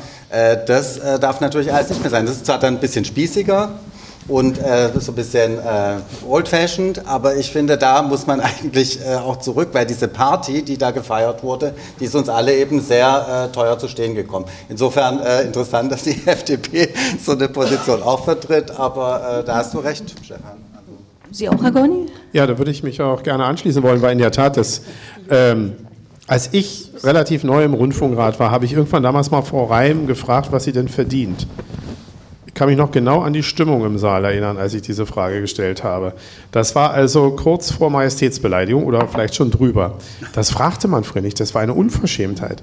Man muss halt auch sagen, dass natürlich die Situation, die die ja auch auf, ja Journalistinnen und Journalisten im öffentlich-rechtlichen Rundfunk haben, ein Stück weit auch so war, dass man gesagt hat, wir sind ja die vierte Macht im Staat, uns kontrolliert ja keiner, wir können machen, was wir wollen und schon gar nicht die Politik. So, und äh, das ist auch wichtig, diese Unabhängigkeit und diese journalistische Freiheit zu haben. Aber das hat sich dann eben halt auch auf Strukturen und bestimmte Organisations- und Gehaltsfragen im öffentlich-rechtlichen Rundfunk übertragen. Und das, das war einfach kein Thema, das fragte man nicht. Und im Übrigen sind wir als Rundfunkräte dafür gar nicht zuständig. Ja? Also das muss, wird ja auch mal ein bisschen vermischt. Man sagt, der Rundfunkrat hat nicht richtig kontrolliert und was ich damit teilweise so für äh, Dinge höre, die ein bisschen bar jeder Sachkenntnis sind. Äh, dafür gibt es einen Verwaltungsrat. Und wie wir inzwischen herausgefunden haben, war es ihm halt tatsächlich auch so, dass die Mitglieder des Verwaltungsrates ja auch nicht informiert oder falsch informiert worden sind über bestimmte Dinge. Und das war ja ein interessantes Konstrukt, dass für die spannenden Fragen war der Vorsitzende des Verwaltungsrats, Herr Wolf, zuständig. Und der hat das dann mit der Intendantin gleich persönlich geklärt und dann wurde nicht weiter berichtet und informiert darüber. Und das ist natürlich eine Situation gewesen, auch Dr. Ferner hat es neulich auch in der Rundfunkratssitzung gesagt, da waren, sind jetzt auch Sachen hochgekommen, da kam man gar nicht auf die Idee, danach zu fragen, weil man sich das gar nicht vorstellen konnte, was da teilweise für Verabredungen getroffen sind dass Leute, die entlassen wurden, aber das Gehalt noch weiterkriegen, bis in Ruhestand gehen. Also auf so eine Idee muss man mal kommen. Ja? Also das ist offensichtlich im Verwaltungsrat auch so nicht gewesen. Deswegen ist es, glaube ich, ganz, ganz wichtig, dass wir die entsprechenden Informations- und Kontrollrechte der Gremien stärken. Ähm, und insofern äh, finde ich eine Grundregelung, auch im Staatsvertrag, das war Ihre Frage, einzuführen, zu sagen, da gibt es ein Gerüst, was, was, was der Maßstab ist. Also TVÖD oder, oder entsprechende Regeln. Da, da kann man sich drüber diskutieren, aber es darf jetzt nicht maßstabslos sein, finde ich übrigens auch für die, für die Frage der Intendanz wichtig. Jetzt frage ich Sie beide auch noch, äh, der Vollständigkeit halber, auch eine Deckelung, können Sie sich das vorstellen im Staatsvertrag, eine Deckelung der ähm, Managementgehälter vom Sender? Also ich glaube, eine Deckelung wird es geben müssen, ob das angelehnt an den TVÖD sein muss. Das ähm, weiß ich noch nicht. Ähm, werden wir uns angucken müssen, schon mit der Novellierung der Staatsverträge. Ähm, aber es geht letztendlich auch darum, das sind alles Menschen, die journalistisch tätig sind. Ähm, man will auch gute Köpfe haben. Hm. Es wird auch in der Zukunft darum gehen, ja, in der Folge der Interimsintendanz ähm, die neue Intendanz äh, zu finden. Ähm, aber, aber viel Geld äh, steht halt auch nicht automatisch für gute Köpfe, offenbar. Also. Das ist, das, naja, ob, ob, ob, Frau Schlesinger jetzt ein guter Kopf war oder kein also guter Kopf Funktion. war. Also für die Funktion, ähm, ich erhoffe mir da schon, ähm, dass es sozusagen äh, nach Compliance-Regeln und so weiter in der Zukunft läuft. Also ähm, ich glaube, das äh, ist schon ein Maß an, an wirklich auch äh, vom, vom Selbstverständnis, von, von Selbstbedienung gewesen, die, die seinesgleichen sucht. Okay. Ja. Ich würde ganz kurz noch, ich mache es auch ganz kurz. Mhm. Ich ließ mich an, hätte jetzt auch gar nicht erwartet, dass FDP, CDU und die Linke da einer eine Meinung sind. ähm, das, ich, der öffentlich-rechtliche Rundfunk, vor allem was die journalistische Arbeit angeht, sitzt einfach Quali Qualitätsmaßstab in ganz Deutschland, teilweise weltweit. Von daher, dass es um, um da da diese Qualität, einig, ja, da sind, ja, genau, da, um diese Qualität zu bezahlen mhm. und diese Qualität auch beizubehalten, mhm. müssen wir auch dafür sorgen, dass die Menschen dort gerne arbeiten und dass wir auch die besten Köpfe da einstellen können, mhm. von Intendanz bis hin zu JournalistInnen. Und da ähm, eine Deckelung muss man schauen, wie und wo und äh, welche Deckel man da äh, sich aussucht. Ähm, ansonsten, äh, ja, Okay, ich will mal zum nächsten Punkt kommen. Ich habe nämlich noch zwei, die Rundfunkräte, die neue Arbeit der Rundfunkräte. Und äh, Herr Goini, Sie sind ja Rundfunkrat, Sie bleiben auch Rundfunkrat. Was würden Sie jetzt anders machen? Äh, eine, ganze Reihe tatsächlich. Ich habe ja eben schon ein paar, paar Dinge angesprochen. Also ich glaube, was was ja evident ist, was, was jetzt rausgearbeitet wurde, und zwar ja nicht nur durch die Anwaltskanzlei, die da jetzt tätig ist, äh, auch durch die ähm, äh, Journalisten des RBB, äh, aber auch äh, tatsächlich durch die Wirtschaftsprüfer äh, und die Compliance-Beauftragte. Es muss eine ganz andere Transparenz äh, da sein. Es muss andere Informations- und Kontrollrechte der zuständigen Gremien geben. Wir müssen uns auch darüber verständigen, glaube ich, äh, welche Qualifikationen Mitglieder des Verwaltungsrats haben, wie viele Mitglieder es im Verwaltungsrat geben muss. Und ich glaube, das haben wir jetzt die letzten Monate auch gesehen, dass das ist so ehrenamtlich auch nicht mehr zu machen. Ähm, da muss es mehr Professionalität geben. Andere haben das ja auch geregelt, dass man sagt, da müssen ähm, Leute drin sein, die, weiß ich, von finanzberatenden Berufen Ahnung haben, Juristen, ähm, Leute, die von äh, Betriebs- und Verwaltungswirtschaft, äh, äh, Volkswirtschaften Ahnung haben. Also ich glaube, wir müssen diese Verwaltungsräte qualifizieren. Sie müssen mehr ähm, Rechte haben, sich Sachen vorlegen zu lassen. Sie müssen mehr Einblicke haben. Sie, es muss, da gibt es auch tatsächlich eine Reihe guter Vorschläge. Es muss mehr Berichtspflichten geben, dass all das, was da an Intransparenz äh, zutage gefördert ist, dass das mal abgeschafft wird. Wir hatten das, ich darf sagen, hier auch äh, fraktionsübergreifend die Berliner medienpolitischen Sprecherinnen und Sprecher ja auch schon vor Monaten äh, eingefordert. Äh, gleichwohl gehört es auch zur Wahrheit, dass das Ganze, also wir hatten gesagt, lasst uns doch mal eine schnelle Novellierungsnovelle machen, damit jetzt der neue Rundfunkrat, den neuen Verwaltungsrat und die neue Intendanz schon auf der Basis dieser verbesserten rechtlichen Grundlage wählen kann. Das ist äh, tatsächlich an Brandenburg gescheitert, weil man sich in Brandenburg über andere Fragen oder viele Fragen dieses Staatsvertragsentwurfs nicht einig ist. Weswegen wir ja schon gesagt haben, dann lasst uns das doch vorziehen, damit man wenigstens das schon mal macht, weil es, glaube ich, ganz wichtig gewesen wäre, auch um Vertrauen für den RBB zurückzugewinnen, um wirklich gravierende Mängel abzustellen, die es eben halt in der Kontrolle ähm, äh, momentan noch gibt. Ja, nicht alles muss man im Staatsvertrag regeln, da kann man auch darunter was regeln, aber ich finde, den Rahmen zu verbessern, zu präzisieren und strenger zu machen, das wäre eine gute Aufgabe auch der Politik an der Stelle gewesen, weil unser Instrument ist der Staatsvertrag. Wir regieren in den Sender nicht rein, nochmal. Und äh, wir machen, müssen den rechtlichen Rahmen setzen. Und ich glaube, wir waren uns hier, wir Fünfte, alle einig, dass wir es gefordert haben. Und es ist eben halt nicht an der Berliner Medienpolitik gescheitert, dass wir jetzt diese unbefriedigende Situation haben. Gleichwohl, glaube ich, bleibt unsere gemeinsame Forderung richtig. Mhm, zumal ja der neue Medienänderungsstaatsvertrag, also der bundesweit gilt, ja auch äh, die Gremien stärkt und auch neue Aufgaben vorsieht. Also Inhaltliche und formale Qualitätsstandards sollen äh, gesetzt werden, standardisierte Prozesse zu deren Überprüfung sollen gesetzt werden, dann sollen diese Standards regelmäßig unter Berücksichtigung anerkannter medienwissenschaftlicher Kenntnisse und publizistischer Praxis überprüft werden. Da kommt ja schon doch einiges auf Sie mehr zu, oder? Ja klar, also das, das, das, das sind ja auch Aufgaben, die insgesamt die Frage, äh, wie zukunftsfähig können wir öffentlich-rechtlichen Rundfunk machen, ähm, beantworten sollen oder zumindest die Diskussion begleiten sollen. Das, das ist äh, ganz wichtig. Äh, aber wir haben eben halt, deswegen haben wir ja auch gesagt, das muss man nochmal separat zusammenpacken. Wir haben halt festgestellt, dass insbesondere die Kontrolle dessen, was, was operativ läuft, was im, im, Personalmanagement läuft, auch die Frage dieses Medienhauses, was da geplant wurde, ähm, da, da, sind ja die, ist ja der Verwaltungsrat, das haben ja die Mitarbeiter uns gesagt, ja bewusst mit falschen Zahlen versorgt worden. Also die, die Mitarbeiter im RBB hatten die Anweisung, nicht die richtigen Zahlen zu nennen.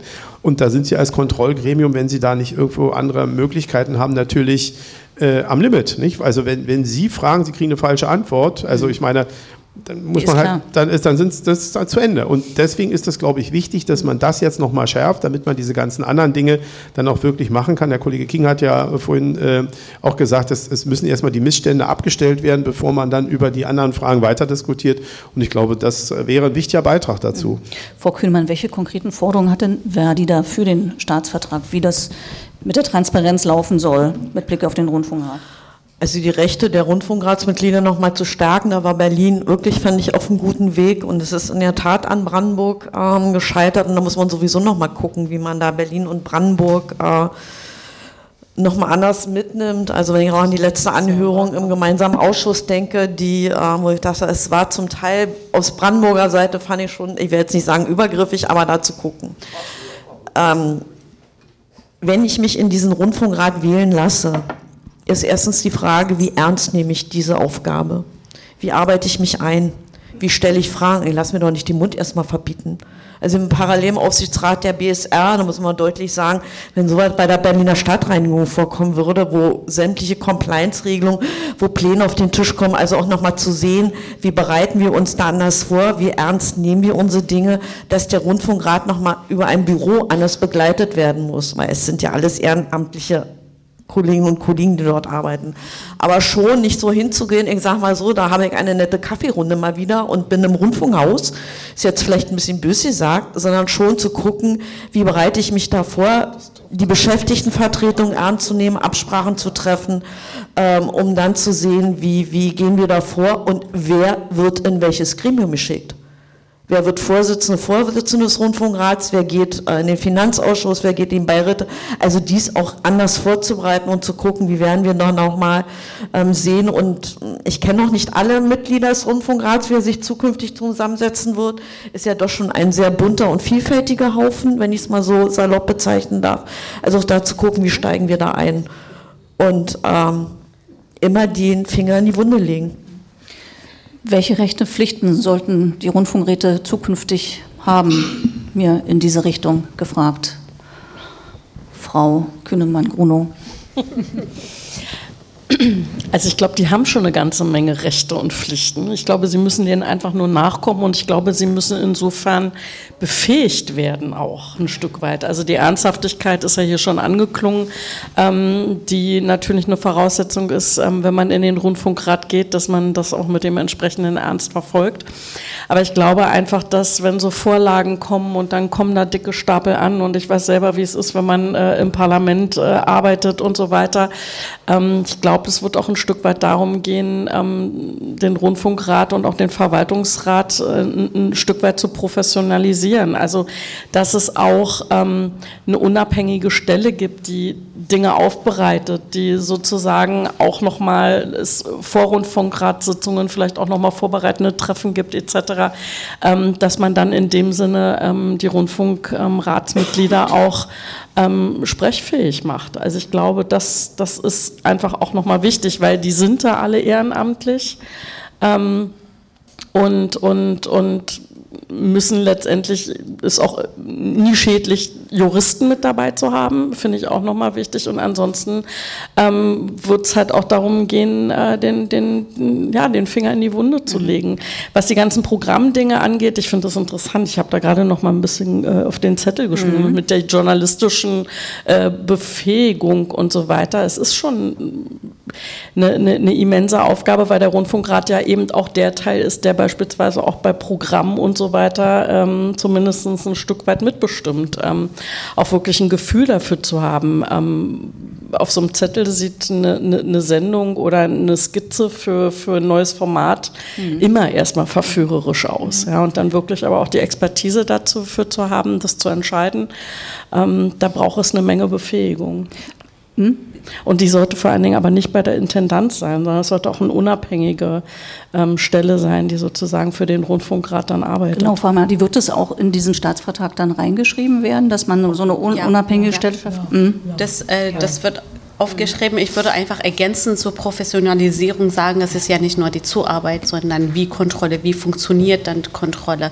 ParlamentarierInnen, die da im äh, Rundfunkrat sitzen oder eben Gewerkschaftsmitglieder, Vertreterinnen, die wissen ja, wie, die, die wissen, wie Kontrolle funktioniert, wie man ein praktisch ein ausführendes Organ zu kontrollieren hat.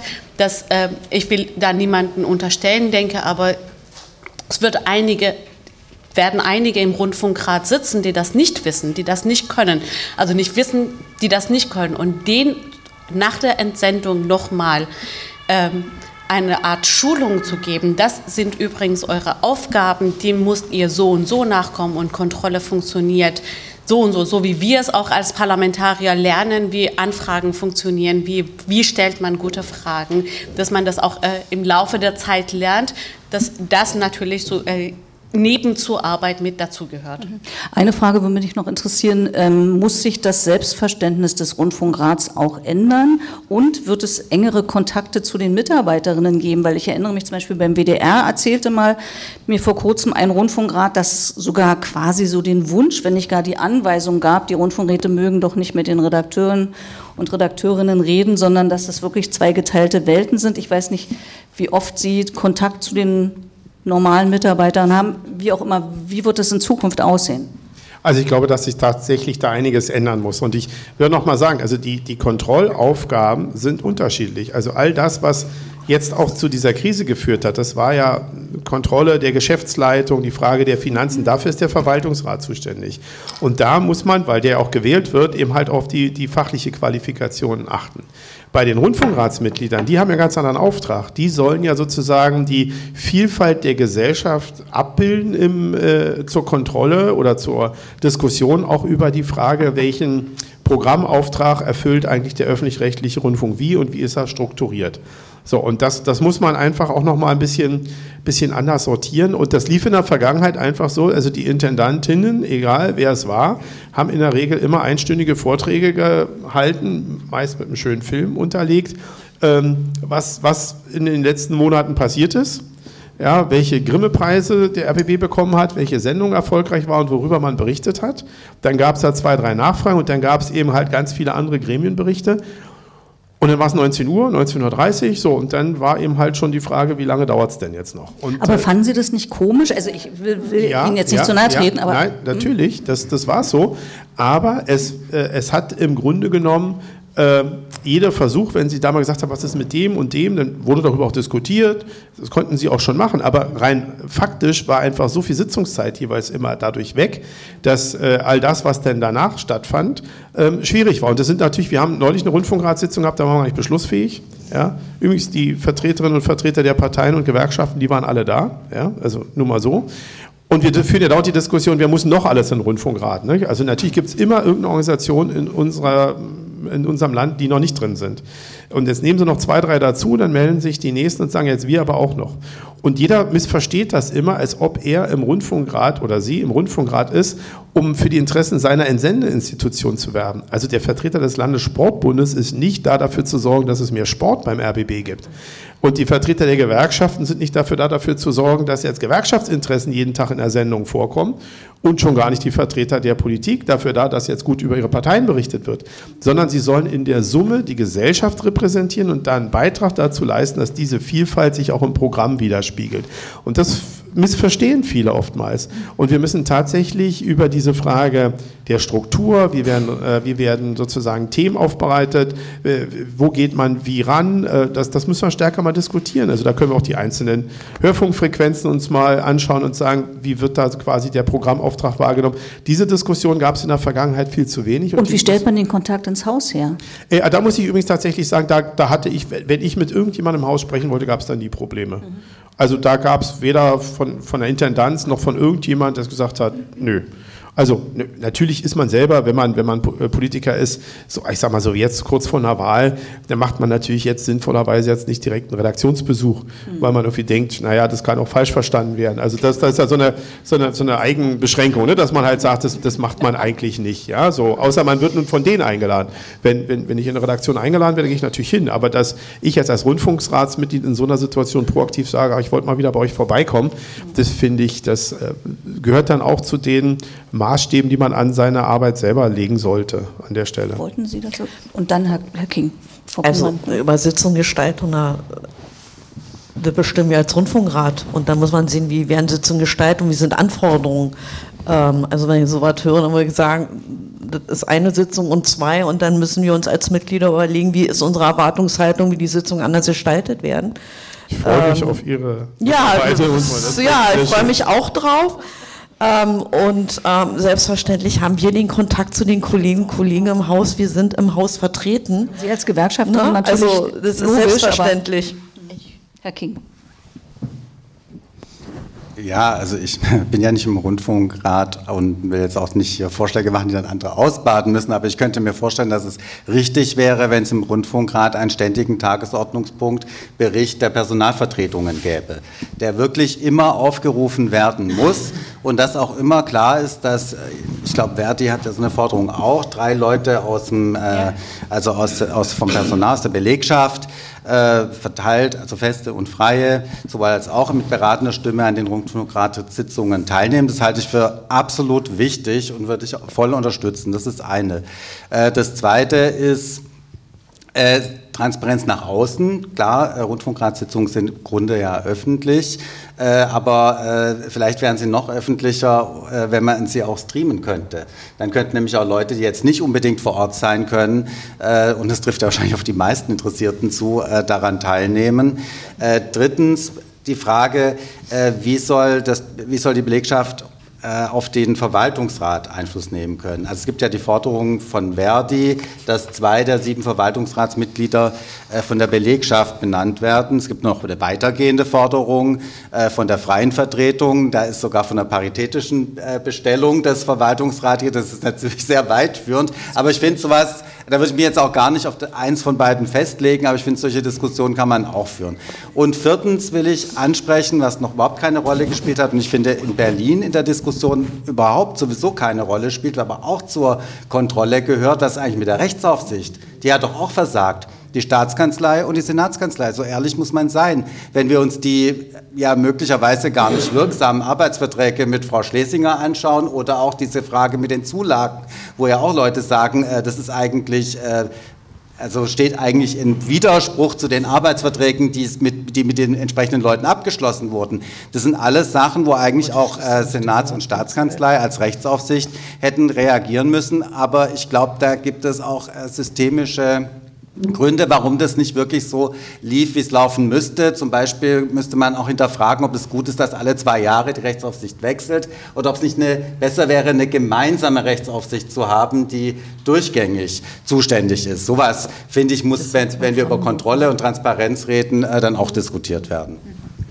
Gut. Ich würde ja, auch noch kurz einhaken wollen, weil das, glaube ich, noch eine, eine, spannende und wichtige Diskussion ist, nämlich wie stellt man die Gremien so auf, dass sie zukunftsfähig sind. Ich glaube, beim Verwaltungsrat, äh, das ist die größere Baustelle momentan, da wird man am Ende sehen müssen, wie man eben auch ähm, die Mischung aus Professionalität und auch letzten Endes aus zeitlicher Verfügbarkeit hinbekommt. Wir werden am Ende vermutlich nicht darum herumkommen, bei einem siebenköpfigen Verwaltungsrat mindestens wahrscheinlich auch den Vorsitzenden hauptamtlich zu machen, eventuell auch den Stellvertreter, weil ansonsten wird es von der Arbeitsbelastung vermutlich nicht hinhauen. Die Diskussion werden wir führen müssen, aber es ist die Erkenntnis auch daraus. Das ist ja das entscheidende Gremium, was auch die Finanzen bewegt, was die Verträge schließt und da müssen wir eine andere, eine professionellere Struktur hinbekommen. Da waren wir uns eigentlich auch weitgehend einig, wie man immer sie im Detail ausgestaltet. Aber dass das eine wichtige Aufgabe ist, ist, glaube ich, äh, auf Berliner Seite äh, soweit auch klar. Beim Rundfunkrat ist es die spannende Diskussion. Man kann jetzt noch mal mit den äh, bestehenden Strukturen weitermachen, muss aber gucken, wenn das jetzt wieder nicht klappt, dann wird man da auch zu anderen Überlegungen mal kommen müssen. Die bisherige Breite von gesellschaftlichen Institutionen, und Christian Gorni hat ja recht, die sich immer mehr auch aussegmentieren, weil die Gesellschaft ja nicht mehr von wenigen Institutionen vertreten wird, die einen Alleinvertretungsanspruch haben. Allein schon die Religionsgemeinschaften, deren Bedeutung nimmt immer mehr ab. Und da muss man natürlich auch mal gucken, ähm, sind dann noch andere Ansprüche da möglicherweise, humanistischer Verband und so, die da alle hinein wollen, dann noch gerechtfertigt. Und dann hat man wieder die Frage der Größe.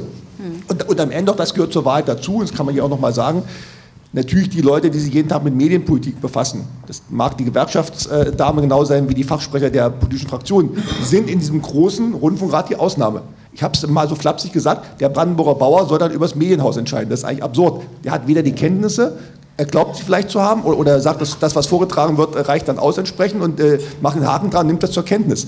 Das ist aber das äh, Wesen dieses großen Gremiums, dass außerhalb der engen politischen Ansprechpartner von Leuten jeden Tag im Medienbereich zu tun, davon die Leute keine Ahnung haben, keine Qualifikation und doch leicht über den Tisch gezogen werden können. Das ist nun mal ganz normal. So wäre bei uns ja genauso, wenn wir uns morgen äh, mit äh, Belangen äh, befassen müssten, die uns entsprechend dann fremd sind. Mhm. Und deswegen wird man da am Ende eben auch sagen müssen, wenn der Rundfunkrat auch die gesamte Bandbreite vertritt, dann muss er aber auch in der Lage sein, über alles zu entscheiden. Wir haben, mein letzter Satz dazu, in anderen ARD-Anstalten immer wieder die Diskussion, dass wir teilweise eine sehr, sehr starke Kulturlobby auch haben, die immer bei jedem, äh, äh bei jedem verändern, Tom Buch hat es auch genannt, er sagt ja auch äh, ganz klar, auch der WDR hat eigentlich zu viele Orchester und Chöre, die gar nicht seine Kernaufgabe sind. Dann muss ich eben die Landespolitik dazu bekennen, wenn Nordrhein-Westfalen eben diese vielfältige Landschaft an Chören und Orchestern haben will, müssen sie es aus dem Landeshaushalt finanzieren zum Teil. Es ist nicht Aufgabe einer ARD-Anstalt, das Kulturleben flächendeckend zu organisieren. Und diese Fragen muss man dann diskutieren, aber die dürfen dann nicht von Partikularinteressen überlagert werden. Gut, vielen Dank bis hierher. Das bringt mich zu dem Punkt, den ich noch diskutieren wollte, nämlich die Zuschauerbeteiligung, weil ein großes Thema ist ja, dass äh, viele auch sagen, ähm, ähm, man muss das Publikum mehr einbeziehen, um ähm, die Akzeptanz des öffentlich-rechtlichen Rundfunks zu erhöhen und weil der Rundfunkrat vielleicht auch nicht alle so repräsentiert, wie man sich das wünscht. Darüber würde ich gern gleich noch reden, aber ich würde Ihnen jetzt die Möglichkeit, Stichwort Zuschauerbeteiligung, geben, ähm, Ihre Fragen zu stellen und wenn dann noch Zeit bleibt, dann können, können wir das ja nochmal aufgreifen. Jetzt ist die große Frage nach einem Mikrofon.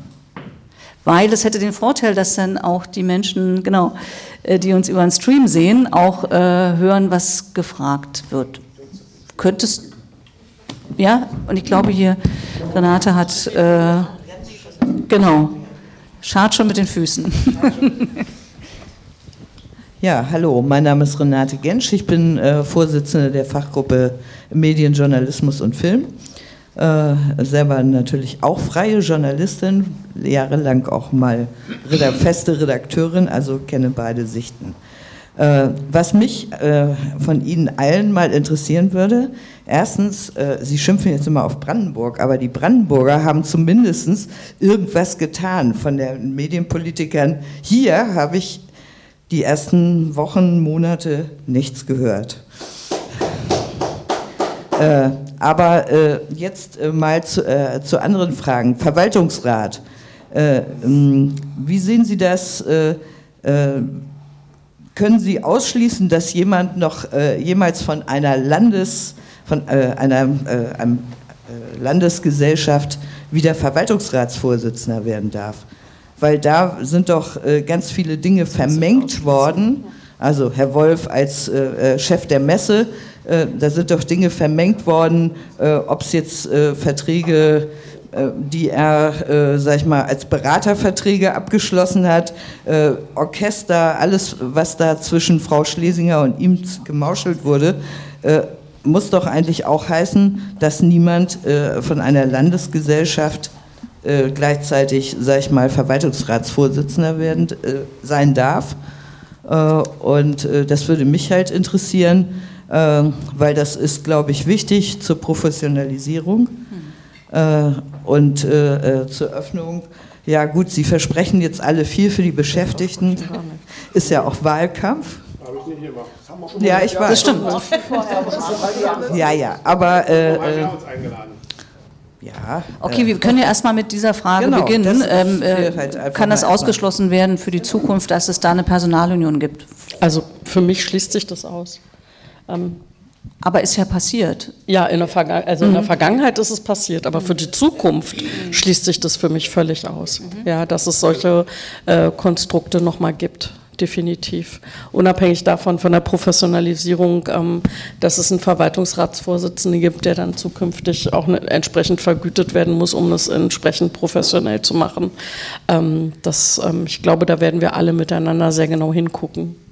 Und das wird auch so festgelegt werden im Staatsvertrag oder, oder ist die Idee? Also momentan ist die Frage mit dem äh, Staatsvertrag eine äh, ne, ne sehr schwierige. Also Herr Goini hat das ja ausgeführt, dass wir ähm, ja eigentlich einen geeinten, eine geeinte Novelle hatten, die jetzt sozusagen wieder da niederliegt, weil wir uns nicht wirklich schlüssig waren mit Brandenburg, ähm, ob wir jetzt eine schnelle Novelle machen und dann nochmal eine zweite im Sinne, wo wir alle ähm, Erkenntnisse ähm, aus den, und der Untersuchung Untersuchung des Skandals einfließen lassen oder ob wir dann doch noch mal warten und das zusammen, die Zeitfenster werden kleiner, weil wir wissen, ähm, wir sind jetzt wieder im Wahlkampf, mit dem wir gar nicht gerechnet haben und spätestens ab nächstem Jahr ist Brandenburg auch wieder im Wahlkampf. Also von daher, das ist, äh, ist, ist wirklich schwierig, da zueinander zu kommen. Aber das schließe ich definitiv aus, dass das nochmal passieren wird. Jetzt fällt mir wieder die zweite Frage ein. Gleich, es gibt noch zwei Antworten darauf. Moment, Herr King und dann Herr Gröning, bitte. Ja, also so, erstens, Frau Amadi, ja, ja. Äh, erstens will ich sagen, äh, vielleicht ist Ihnen aufgefallen, aber ich habe nicht über Brandenburg geschimpft und äh, aus gutem Grund. Ich bin nämlich genau wie Sie der Meinung, dass in Brandenburg äh, die Politik sich wesentlich stärker für diese RBB-Affäre interessiert hat und ich weiß, dass meine Kollegen und Kolleginnen das ein bisschen anders sehen oder da auch mit der Staatsferne irgendwie äh, da das ein bisschen anders gewichten.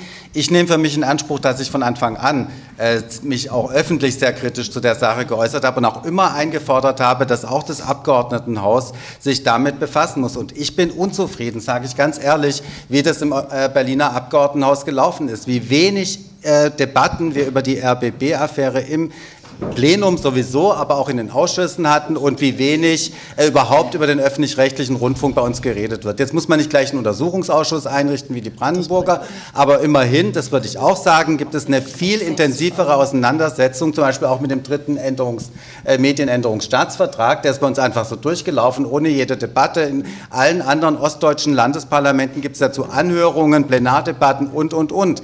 Und ich finde, auch da müssen wir auf jeden Fall besser werden. Deswegen schimpfe ich nicht auf Brandenburg, sondern im Gegenteil, äh, wird mir da lieber eine Scheibe von abschneiden. Mhm. Okay, Herr Goldi, und dann Frau Amadi. Das Zweite, was ich sagen will, äh, ja, erstens muss das äh, auch ausgeschlossen werden, äh, also muss das so geregelt werden, auch im Staatsvertrag, dass es ausgeschlossen ist, dass solche äh, Personalunionen äh, bestehen. Aber zweitens ist es auch eine Frage der politischen Kultur. Wir haben doch an der Affäre gesehen, wir haben ein Dreieck, ein Verflechtungsdreieck aus Wirtschaft, Politik und Medien. Und das ist ungut.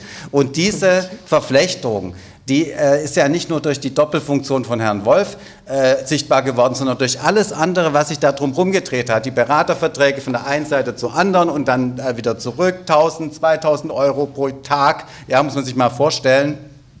Und das alles, und teilweise waren ja auch äh, Leute, politiknahe Leute involviert, sage ich jetzt mal so vorsichtig, äh, oder äh, Beförderungsvorschläge per SMS und so. Das, diese ganze Kultur von äh, Verstrickungen und also wirklich äh, Filz, muss man sagen. Das kann man natürlich regeln, also gut man kann im Staatsvertrag, aber da gehört auch, äh, glaube ich, ein grundsätzliches Umdenken, eine andere politische Kultur dazu. Mhm. Herr Goini. Also ich glaube, also ich, ich finde es sehr schwierig, dass die im Brandenburger Landtag auch getrieben durch die AfD so getan haben, als würden sie den Sender kontrollieren. Und äh, das haben wir eben halt nicht gemacht. Also Kollege King sagt jetzt, wir haben zu wenig drüber gesprochen, aber wir hätten es ja machen können. Wir haben ja oft genug. Man braucht ja nur die Tagesordnung des Medienausschusses sich angucken. Also wir haben genug Themen gehabt, die den öffentlich-rechtlichen Rundfunk diskutieren. Da hätte man ja so eine Redebeiträge auch leisten können. Ähm, so, und wir haben von Anfang an gesagt, wir fordern Aufklärung. Wir haben alle Bemühungen des RBB unterstützt und der Gremien, diese entsprechenden juristischen Schritte auch aufzugehen. Aber wir haben von Anfang an gesagt, also ich sage das für die CDU und ich glaube, die anderen Kolleginnen und Kollegen können das ja nochmal für sich sagen, wir haben von Anfang an gesagt, wir, wir brauchen eine klare juristische Aufarbeitung und unser Instrument ist der Staatsvertrag. Ja. Das ist das Instrument der Parlamente. Nicht die Vorlagung der Intendantin und nicht ein Untersuchungsausschuss, der so tut, als würde er den Sender kontrollieren. So, und da gibt es für, für, uns eine ganz klare Linie und deswegen ist es äh, aus unserer Sicht auch eine Verantwortung, die die Brandenburger haben im Umgang mit dem öffentlich-rechtlichen Rundfunk. Und äh, dann will ich das äh, an der Stelle auch nochmal sagen, weil wir natürlich äh, mit der Änderung des Staatsvertrages, wie wir vorgeschlagen haben, nämlich eine schnelle Novelle, um genau diese Dinge mal abzustellen, schon mal eine Brandmauer jetzt hätten ziehen können, dass der neue Verwaltungsrat wird jetzt im April auf der Basis der alten Rechtsgrundlage gewählt. Das war unser Vorschlag gemeinsam, ich glaube, wenn ich das sage, mit Grünen und, und SPD, FDP und CDU zu sagen, das wollen wir nicht. So, und das ist an Brandenburg gescheitert und das, äh, sorry, lass ich auch nicht unter den Tisch fallen. Wir waren dazu bereit, das ist an Brandenburg gescheitert und jetzt haben wir den Rundfunkrat mit nicht schärferen Kontrollmöglichkeiten. Wir haben den Verwaltungsrat nicht professionalisiert, professionalisiert, nicht mit schärferen Kontrollmöglichkeiten. Wir haben keine Deckelung der Gehälter bei der Intendantin, wenn wir es jetzt neu ausschreiben. Und das ist tatsächlich an Brandenburg gescheitert. Das kann man doch nicht wegdiskutieren. Und im Übrigen, weil Sie ja sagen, der Rundfunk haben die dann kontrolliert, dass Herr Wolf, übrigens, der war ja nicht Angestellter, der war Verwaltungsratsvorsitzender der Messe, der, der ist ja privater Unternehmer gewesen dass der Verwaltungsratsvorsitzender, Aufsichtsratsvorsitzender bei der Messe war und Verwaltungsratschef beim RBB. Das hat doch auch vor dem Skandal jeder gewusst. Es haben die Journalistinnen und Journalisten gewusst, auch beim RBB. Das hat die Politik gewusst. Das hat doch gar keinen gestört.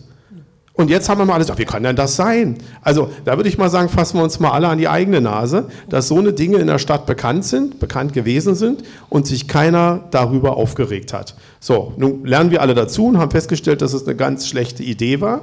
So, und dann müssen wir das auch ändern und deswegen müssen wir eben den Staatsvertrag ändern und das kriegen wir nur mit Brandenburg hin. Die haben aber keine Lust dazu, weil sie sich nicht einigen können. So, das ist die Sachlage. Frau Mali, bitte. Und dann die nächste Frage. Ich möchte einmal auch äh, zurückweisen, dass Berliner medienpolitische SprecherInnen nichts gemacht haben. Wir haben, soweit es uns die Staatsferne erlaubt, uns dazu geäußert. Wir haben auch eine überzogen, also überzogen, zeitlich überzogene Sitzung dazu gehabt, Anfang September, in dem wir auch ausführlich im Ausschuss darüber gesprochen haben. Verwaltungsrat war unter anderem eingeladen und wir haben eine Anhörung dazu gemacht. Und das ist, möchte einmal nochmal hier sagen, wir haben keine Staatsmedien, wir haben öffentlich-rechtlichen Rundfunk. Ich möchte auch in kein Land leben, in dem das, der Anstalt von von einem Parlament kontrolliert wird. Das, ist, das darf nicht sein, dass wir im Parlament sitzen und darüber sprechen, was gerade im RBB inhaltlich und personell läuft. Wir können, die, wir müssen die Rahmenbedingungen anhand des Staatsvertrags schaffen, in, unter dem eben RBB und andere Anstalten gut und besser arbeiten können, indem es reformiert wird, angepasst wird, novelliert wird, aber mehr auch nicht.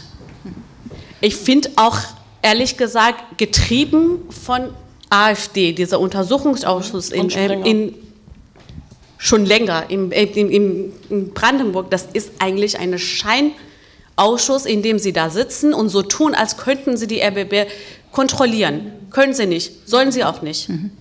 Ich will auch, dass da gar nicht in Berlin sowas gibt. Okay, ich würde, es gibt noch mehrere ich Fragen. Will nur, nur ganz, ganz, kurz, ganz kurz daran noch anschließen, weil was Golali gerade sagte, vollkommen richtig ist. Das ist auch der Punkt. Wir haben uns ja im Sommer auch darüber ausgetauscht, hatten uns ja im Sommer auch getroffen und haben das ja auch äh, äh, versucht, wann ist der richtige Zeitpunkt, da reinzugehen. Und wir mussten ja zum damaligen Zeitpunkt erstmal auch davon ausgehen, dass vor allen Dingen eine Causa Schlesinger ist. Im Übrigen auch die mutigen RBB-Journalisten, die jetzt recherchieren, waren damals ja auch nicht dran. Die Aufdeckung kam von außen. Das haben alle die Sache unterschätzt. Und wenn man gewusst hätte, was da alles noch kommt, scheibchenweise bis mhm. jetzt, das war doch auch unvorstellbar, wäre man möglicherweise auch spitze an die Sache reingegangen gegangen. Aber man musste am Anfang ja gucken, schadet man dem RBB möglicherweise, indem man in den Tenor von Leuten einstimmt, die keine guten Absichten hatten. Und das war am Anfang unsere Zurückhaltung in den ersten Wochen zu sagen, wir müssen gucken, ob das noch eine Wendung nimmt, dass es nur Frau Schlesinger war. Ja. Mit dem Wissen von heute ist man immer schlauer. Alles klar, ich glaube, das haben wir verstanden. Ich würde mal kurz dem Steffen Grimberg jetzt äh, das ich, ich und dann wieder zurück an dich. Sorry, weil. ich wollte eigentlich nur was zum Schadenersatz gegen Frau Schlesinger. Ach so, aber kriegen wir vielleicht eh gleich noch unter. Sorry, bitte. Ja, schönen guten Abend, Steffen Grimberg, Deutscher Journalistenverband, ja auch im Landesvorstand. Ähm, ich glaube, es bringt nichts, wenn wir jetzt hier Berlin-Brandenburg-Bashing gegeneinander betreiben. Da haben Sie alle eine große Routine, äh, die Brandenburger vielleicht nicht ganz so.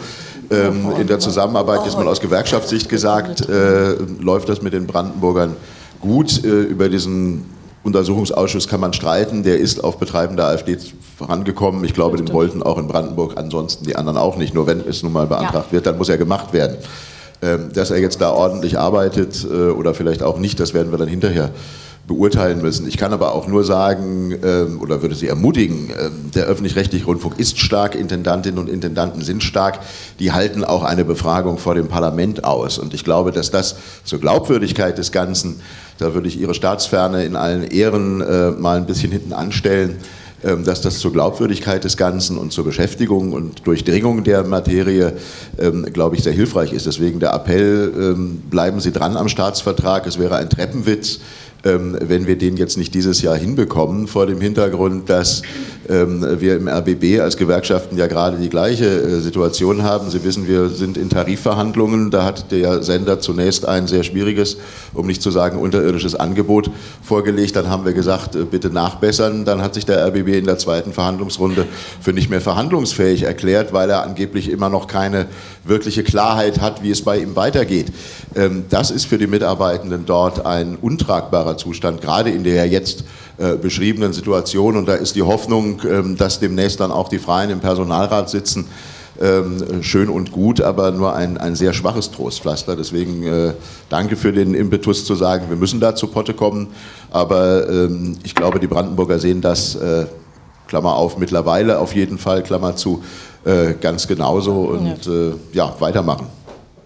Dankeschön. So, dann gebe ich nochmal, wenn nicht noch eine Frage ist, an die Renate nochmal kurz. Ah, da ist noch eine Frage. Okay, dann erstmal an Renate und dann an Sie. Okay, das kriegen wir noch unter. Mir ging es äh, auch nochmal darum, äh, äh, was Sie dazu sagen. Äh, die Kollegen, wie Steffen eben schon gesagt hat, sollen, äh, sag ich mal, jetzt auf dem Rücken äh, äh der anderen, die da sich die Taschen voll gemacht haben, sag ich mal, sparen. Äh, da muss es doch auch dann irgendwie mal Maßregelung geben. Also da muss, ich erwarte zum Beispiel vom aus dem Rundfunkrat oder Verwaltungsrat. Ich habe fast jede Medienausschusssitzung im Stream gesehen. Also äh, äh ich hatte, das war auch Vergn manchmal Vergnügungssteuer. Richtig. Okay. Äh, aber äh, ich meine, wie gesagt, als Freier muss man ja, äh, sag ich mal, sich immer inf informieren, aber eben auch mal arbeiten. und ich fand es äh, eben skandalös. Äh, äh, ich höre nichts davon, es werden Leute entlassen, aber da laufen doch Verträge weiter. Und äh, äh gibt es denn da Klagen oder äh, irgendwelche Dinge, die auch im Rundfunkrat besprochen wurden, habe ich nichts von gehört, dass es da Schadenersatz gegen Frau Schlesinger, Herrn Wolf gibt über diese ganzen Dinge, die da, sag ich mal, an Geld ausgegeben worden sind. Vielleicht Herr Goini dazu. Ähm, Weil, wie gesagt, unsere Kollegen sollen sich mit 1,5 Prozent abschreiben lassen. Ja, da, es gab ja gerade neulich eine Berichterstattung darüber, dass, dass äh, die inzwischen aufgelaufenen Anwaltskosten des RBB so hoch sind. Und es sind ja insgesamt vier Anwaltskanzleien oder sind auch Anwaltskanzleien dabei, die diese arbeitsrechtlichen Verfahren führen. Und natürlich geht es am Ende auch um die Frage, äh, muss man noch was zahlen, was muss man zahlen und gibt es Schadensersatzforderungen. Aber natürlich ist das am Ende auch eine Frage der, der, der juristischen Greifbarkeit und die Untersuchungen und Ermittlungen sind noch nicht abgeschlossen. Also selbstverständlich, äh, und es ist im Rundfunkrat äh, auch äh, berichtet worden von der Intendanz und von den Anwaltskanzleien, äh, wird das auch mit geprüft. Finde ich übrigens auch, auch ganz normal. Also das gehört sich natürlich auch so. Also das kann jetzt nicht sein, dass man sowas macht und hinterher geht das ähm, rechtlich einfach, äh, einfach so durch. Ja? Und äh, auch wir hatten übrigens, und will ich es auch nochmal sagen, äh, die, ähm, äh, den, den, RBB und, und auch Tomburo, die ARD im Medienausschuss. Aber ich finde, die Frage des Umgangs miteinander und der, der Respekt auch vor, vor, vor Journalisten und öffentlich-rechtlichen Rundfunk macht da den Unterschied. Und der fehlt mir einfach in Brandenburg oft. So, und äh, das muss man jetzt auch nicht schönreden und sagen, oh, die haben es jetzt auch erkannt und so. Ja, also ich sehe es nicht. Ich sehe es nicht, die haben sich nicht bewegt. Ähm, die AfD hat den Untersuchungsausschuss gemacht und alle machen jetzt fröhlich mit, mit Beweisanträgen und äh, das finde ich total schwierig. Ja? Und äh, wir haben die ganzen Jahre, da kann man sich alle Protokolle der Medienausschusssitzung des Berliner Abgeordneten in der letzten und dieser Wahlperiode angucken. Wir haben fast alle medienpolitisch relevanten Themen behandelt im Parlament. Wir haben Termine verabredet mit den jeweils Verantwortlichen, auch mit dem öffentlich-rechtlichen Rundfunk. Die sind gekommen. Wir haben das alles fair miteinander diskutiert. Es ist eine öffentliche Sitzung mit Wortprotokolle. Aber ein Untersuchungsausschuss ist ein ganz anderes Instrument. Das nimmt man normalerweise, um Missstände oder sogar irgendwelche Vergehen in, in, in der Verwaltung, in der Politik äh, aufzuklären. Und mit Verlaub, der öffentlich-rechtliche Rundfunk ist kein Teil der Berliner Verwaltung. Deswegen ist das Instrument schon, schon fragwürdig und ich würde einfach erwarten, dass es da eine deutliche Distanzierung auch gibt äh, von allen äh, Verantwortlichen, dass man halt klar sagt, das ist nicht das richtige Instrument. Es gibt die rechtliche Möglichkeit für die AfD, sowas zu beantragen. Das ist ja soweit auch okay, aber man muss klar eine Abgrenzung führen, was dürfen die und was dürfen die da nicht. So, und das ist nicht so eine Larifari-Sache, naja, also die waren aber strenger und die haben ja du-du und so böse und so. Nee, das geht schon um das Selbstverständnis. Wofür ist das Parlament zuständig? Welche Rolle hat der öffentlich-rechtliche Rundfunk und wie gehen wir in so Krisenzeiten damit um? Okay, danke schön. Hier eine letzte Frage noch, bitte. Eine letzte Frage. Mein ja. Name ist Friedrich Hergt. Ähm, ich bin Mitarbeiter beim, äh, freier Mitarbeiter beim RBB genau äh, adressiert hier von Ihnen mit vielen schönen Worten. Möchte aber mal sagen, ähm, es gibt auch eine große, äh, wir machen eine gute Arbeit, das finde ich auf jeden Fall nach wie vor, aber es gibt eine große Verunsicherung. Es gibt die Verunsicherung, wie geht es weiter. Es gibt äh, jetzt auch, was hier äh, nicht anklang, es gibt nicht nur Gehaltstarifverhandlungen, sondern auch Bestandsschutztarifverhandlungen äh, gerade. Da hat sich auch der Sender zurückgezogen, nachdem man da schon relativ weit äh, gediehen war, auch mit Vorschlägen von der Basis, von uns, von den Mitarbeitenden. Und ähm, da äh, frage ich mich, ähm, ich habe viel von Ihnen gehört, aber wie kann ein Staatsvertrag äh, da noch was transportieren, noch nach vorne bringen, was äh, die freien Mitarbeitenden angeht? Es gibt die äh, äh eine Gruppe, ist, ist vorhin schon angeklungen, ging aber so ein bisschen durcheinander, die ähm, so nicht programmgestaltend bezeichnet werden, was auch strittig ist. Das ist gar nicht so. Die äh, zum Teil Bestandsschutz haben, Autoren wie ich haben das nicht. Und da äh, wünsche ich mir doch äh, konkretere äh, Schritte, was geht, kann über einen Staatsvertrag gehen, äh, wie kann das nach vorne gebracht werden, dass wir äh, wenigstens den Bestandsschutz kriegen und äh, Festanstellung ist noch nicht mal in Rede bei ganz vielen. Das muss ich mal dazu sagen. Frau Kühnemann, vielleicht Sie erst mal als Gewerkschafterin, weil ich höre Sie schon denken, ist Ihr Mikro weg? Nee. Ja, ich habe mein Mikro noch hier. Also zum einen geht es noch um die Stärke, wie sind wir stark im Betrieb, um ihn auszufechten, ist ja mal das Erste, wie wir betrieblich organisiert sind. Und dies im Staatsvertrag nochmal zu regeln, ähm, müsste man sich nochmal angucken, ob diese Möglichkeit besteht. Äh, ansonsten sage ich sehr hart, hoher Organisationsgrad und notfalls ein Arbeitskampf. Ich habe mitgesteigt, ich bin bei Berlin. Ich weiß, ich weiß es, ne? Aber also es sind ja die Mittel, die wir dann letztendlich, wir können ja die Politik nicht zwingen, es dort zu verankern. Also da appellieren wir nochmal und sagen, aber letztendlich sind es dann, wenn man es hart sagt, Machtfragen, die im Betrieb ausgefochten werden. Kann da mehr getan werden, hier in die Runde gefragt? So viel ich weiß, gibt es ja in anderen Sendern einen breiteren Bestandsschutz. Und vielleicht muss man sich das mal angucken, wie das da geregelt ist, ob das jetzt äh, da auch Bestandteil des Staatsvertrags jeweils ist. Das weiß ich nicht, muss ich sagen, aber das könnte man äh, zumindest mal abgleichen. Aber äh, es stimmt schon, so wie ich das äh, mitbekommen habe, ist der RBB da ein bisschen hinten dran im Vergleich zu anderen Sendern. Und dadurch, äh, dass es diese guten Vorbilder gibt in den anderen Sendern, äh, ist das ja vielleicht auch eine Chance. Also ich muss sagen, ich würde das schon unterstützen, so wie ich das jetzt äh, mitverfolgt habe, da mit eurem Arbeitskampf, dass eben diese Erweiterung des Bestandsschutzes stattfindet. Ich bin kein Jurist, ich weiß nicht, ob das, ob sowas im äh, Staatsvertrag irgendwie was, also ein Platz hat. Aber wie gesagt, da müsste man sich orientieren an den anderen Sendern, wo das eben schon verwirklicht ist. Okay, es meldet sich die Fachfrau, höre ich gerade, bitte schön. Ja, Kathleen Eggerling von Verdi und ich begleite ja auch die Tarifverhandlungen, auch die zum Bestandsschutz. Ich glaube, das ist ein, ein rein tarifliches Thema, ehrlich gesagt. Und da gibt es Beispiele, die sind sehr gut. Wir haben uns da ja auch beim, beim RBB erstmal am SWR-Bestandsschutztarifvertrag orientiert. Das Modell hätten wir gerne gehabt, so nicht gekriegt und haben, ähm, sind da auch sehr auf den RBB zugegangen mit so einer abgestuften Regelung, ähm, dass der Bestandsschutz langsam aufgebaut wird über Jahre und, und zuwächst. Und unsere Verhandlungsgegenüber haben auch mittlerweile dies, ähm, dieses Modell gut verstanden und auch gut geheißen. Und so waren wir sehr zuversichtlich, dass wir das eigentlich jetzt im, im März irgendwie zum Abschluss bringen und wurden jetzt sozusagen voll aus der Bewegung ausgebremst. Und ähm, da gibt es eine Menge, eine Menge Kraft auch von den, äh, von den Mitarbeitenden. Wir haben ja auch für den Bestandsschutz einmal gestreikt.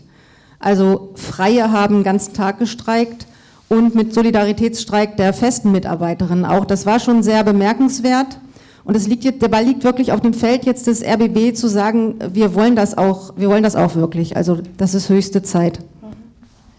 Vielen Dank. Ich nehme das als Schlusswort, weil unsere anderthalb Stunden um sind. Ich bedanke mich sehr, sehr herzlich, ähm, dass Sie hier waren, dass Sie Ihre Gedanken mit uns geteilt haben und ich bedanke mich äh, bei Ihnen, dass Sie hier waren und Ihre Fragen gestellt haben und zugehört haben und wünsche einen schönen Abend. Vielen Dank. Dankeschön. Danke.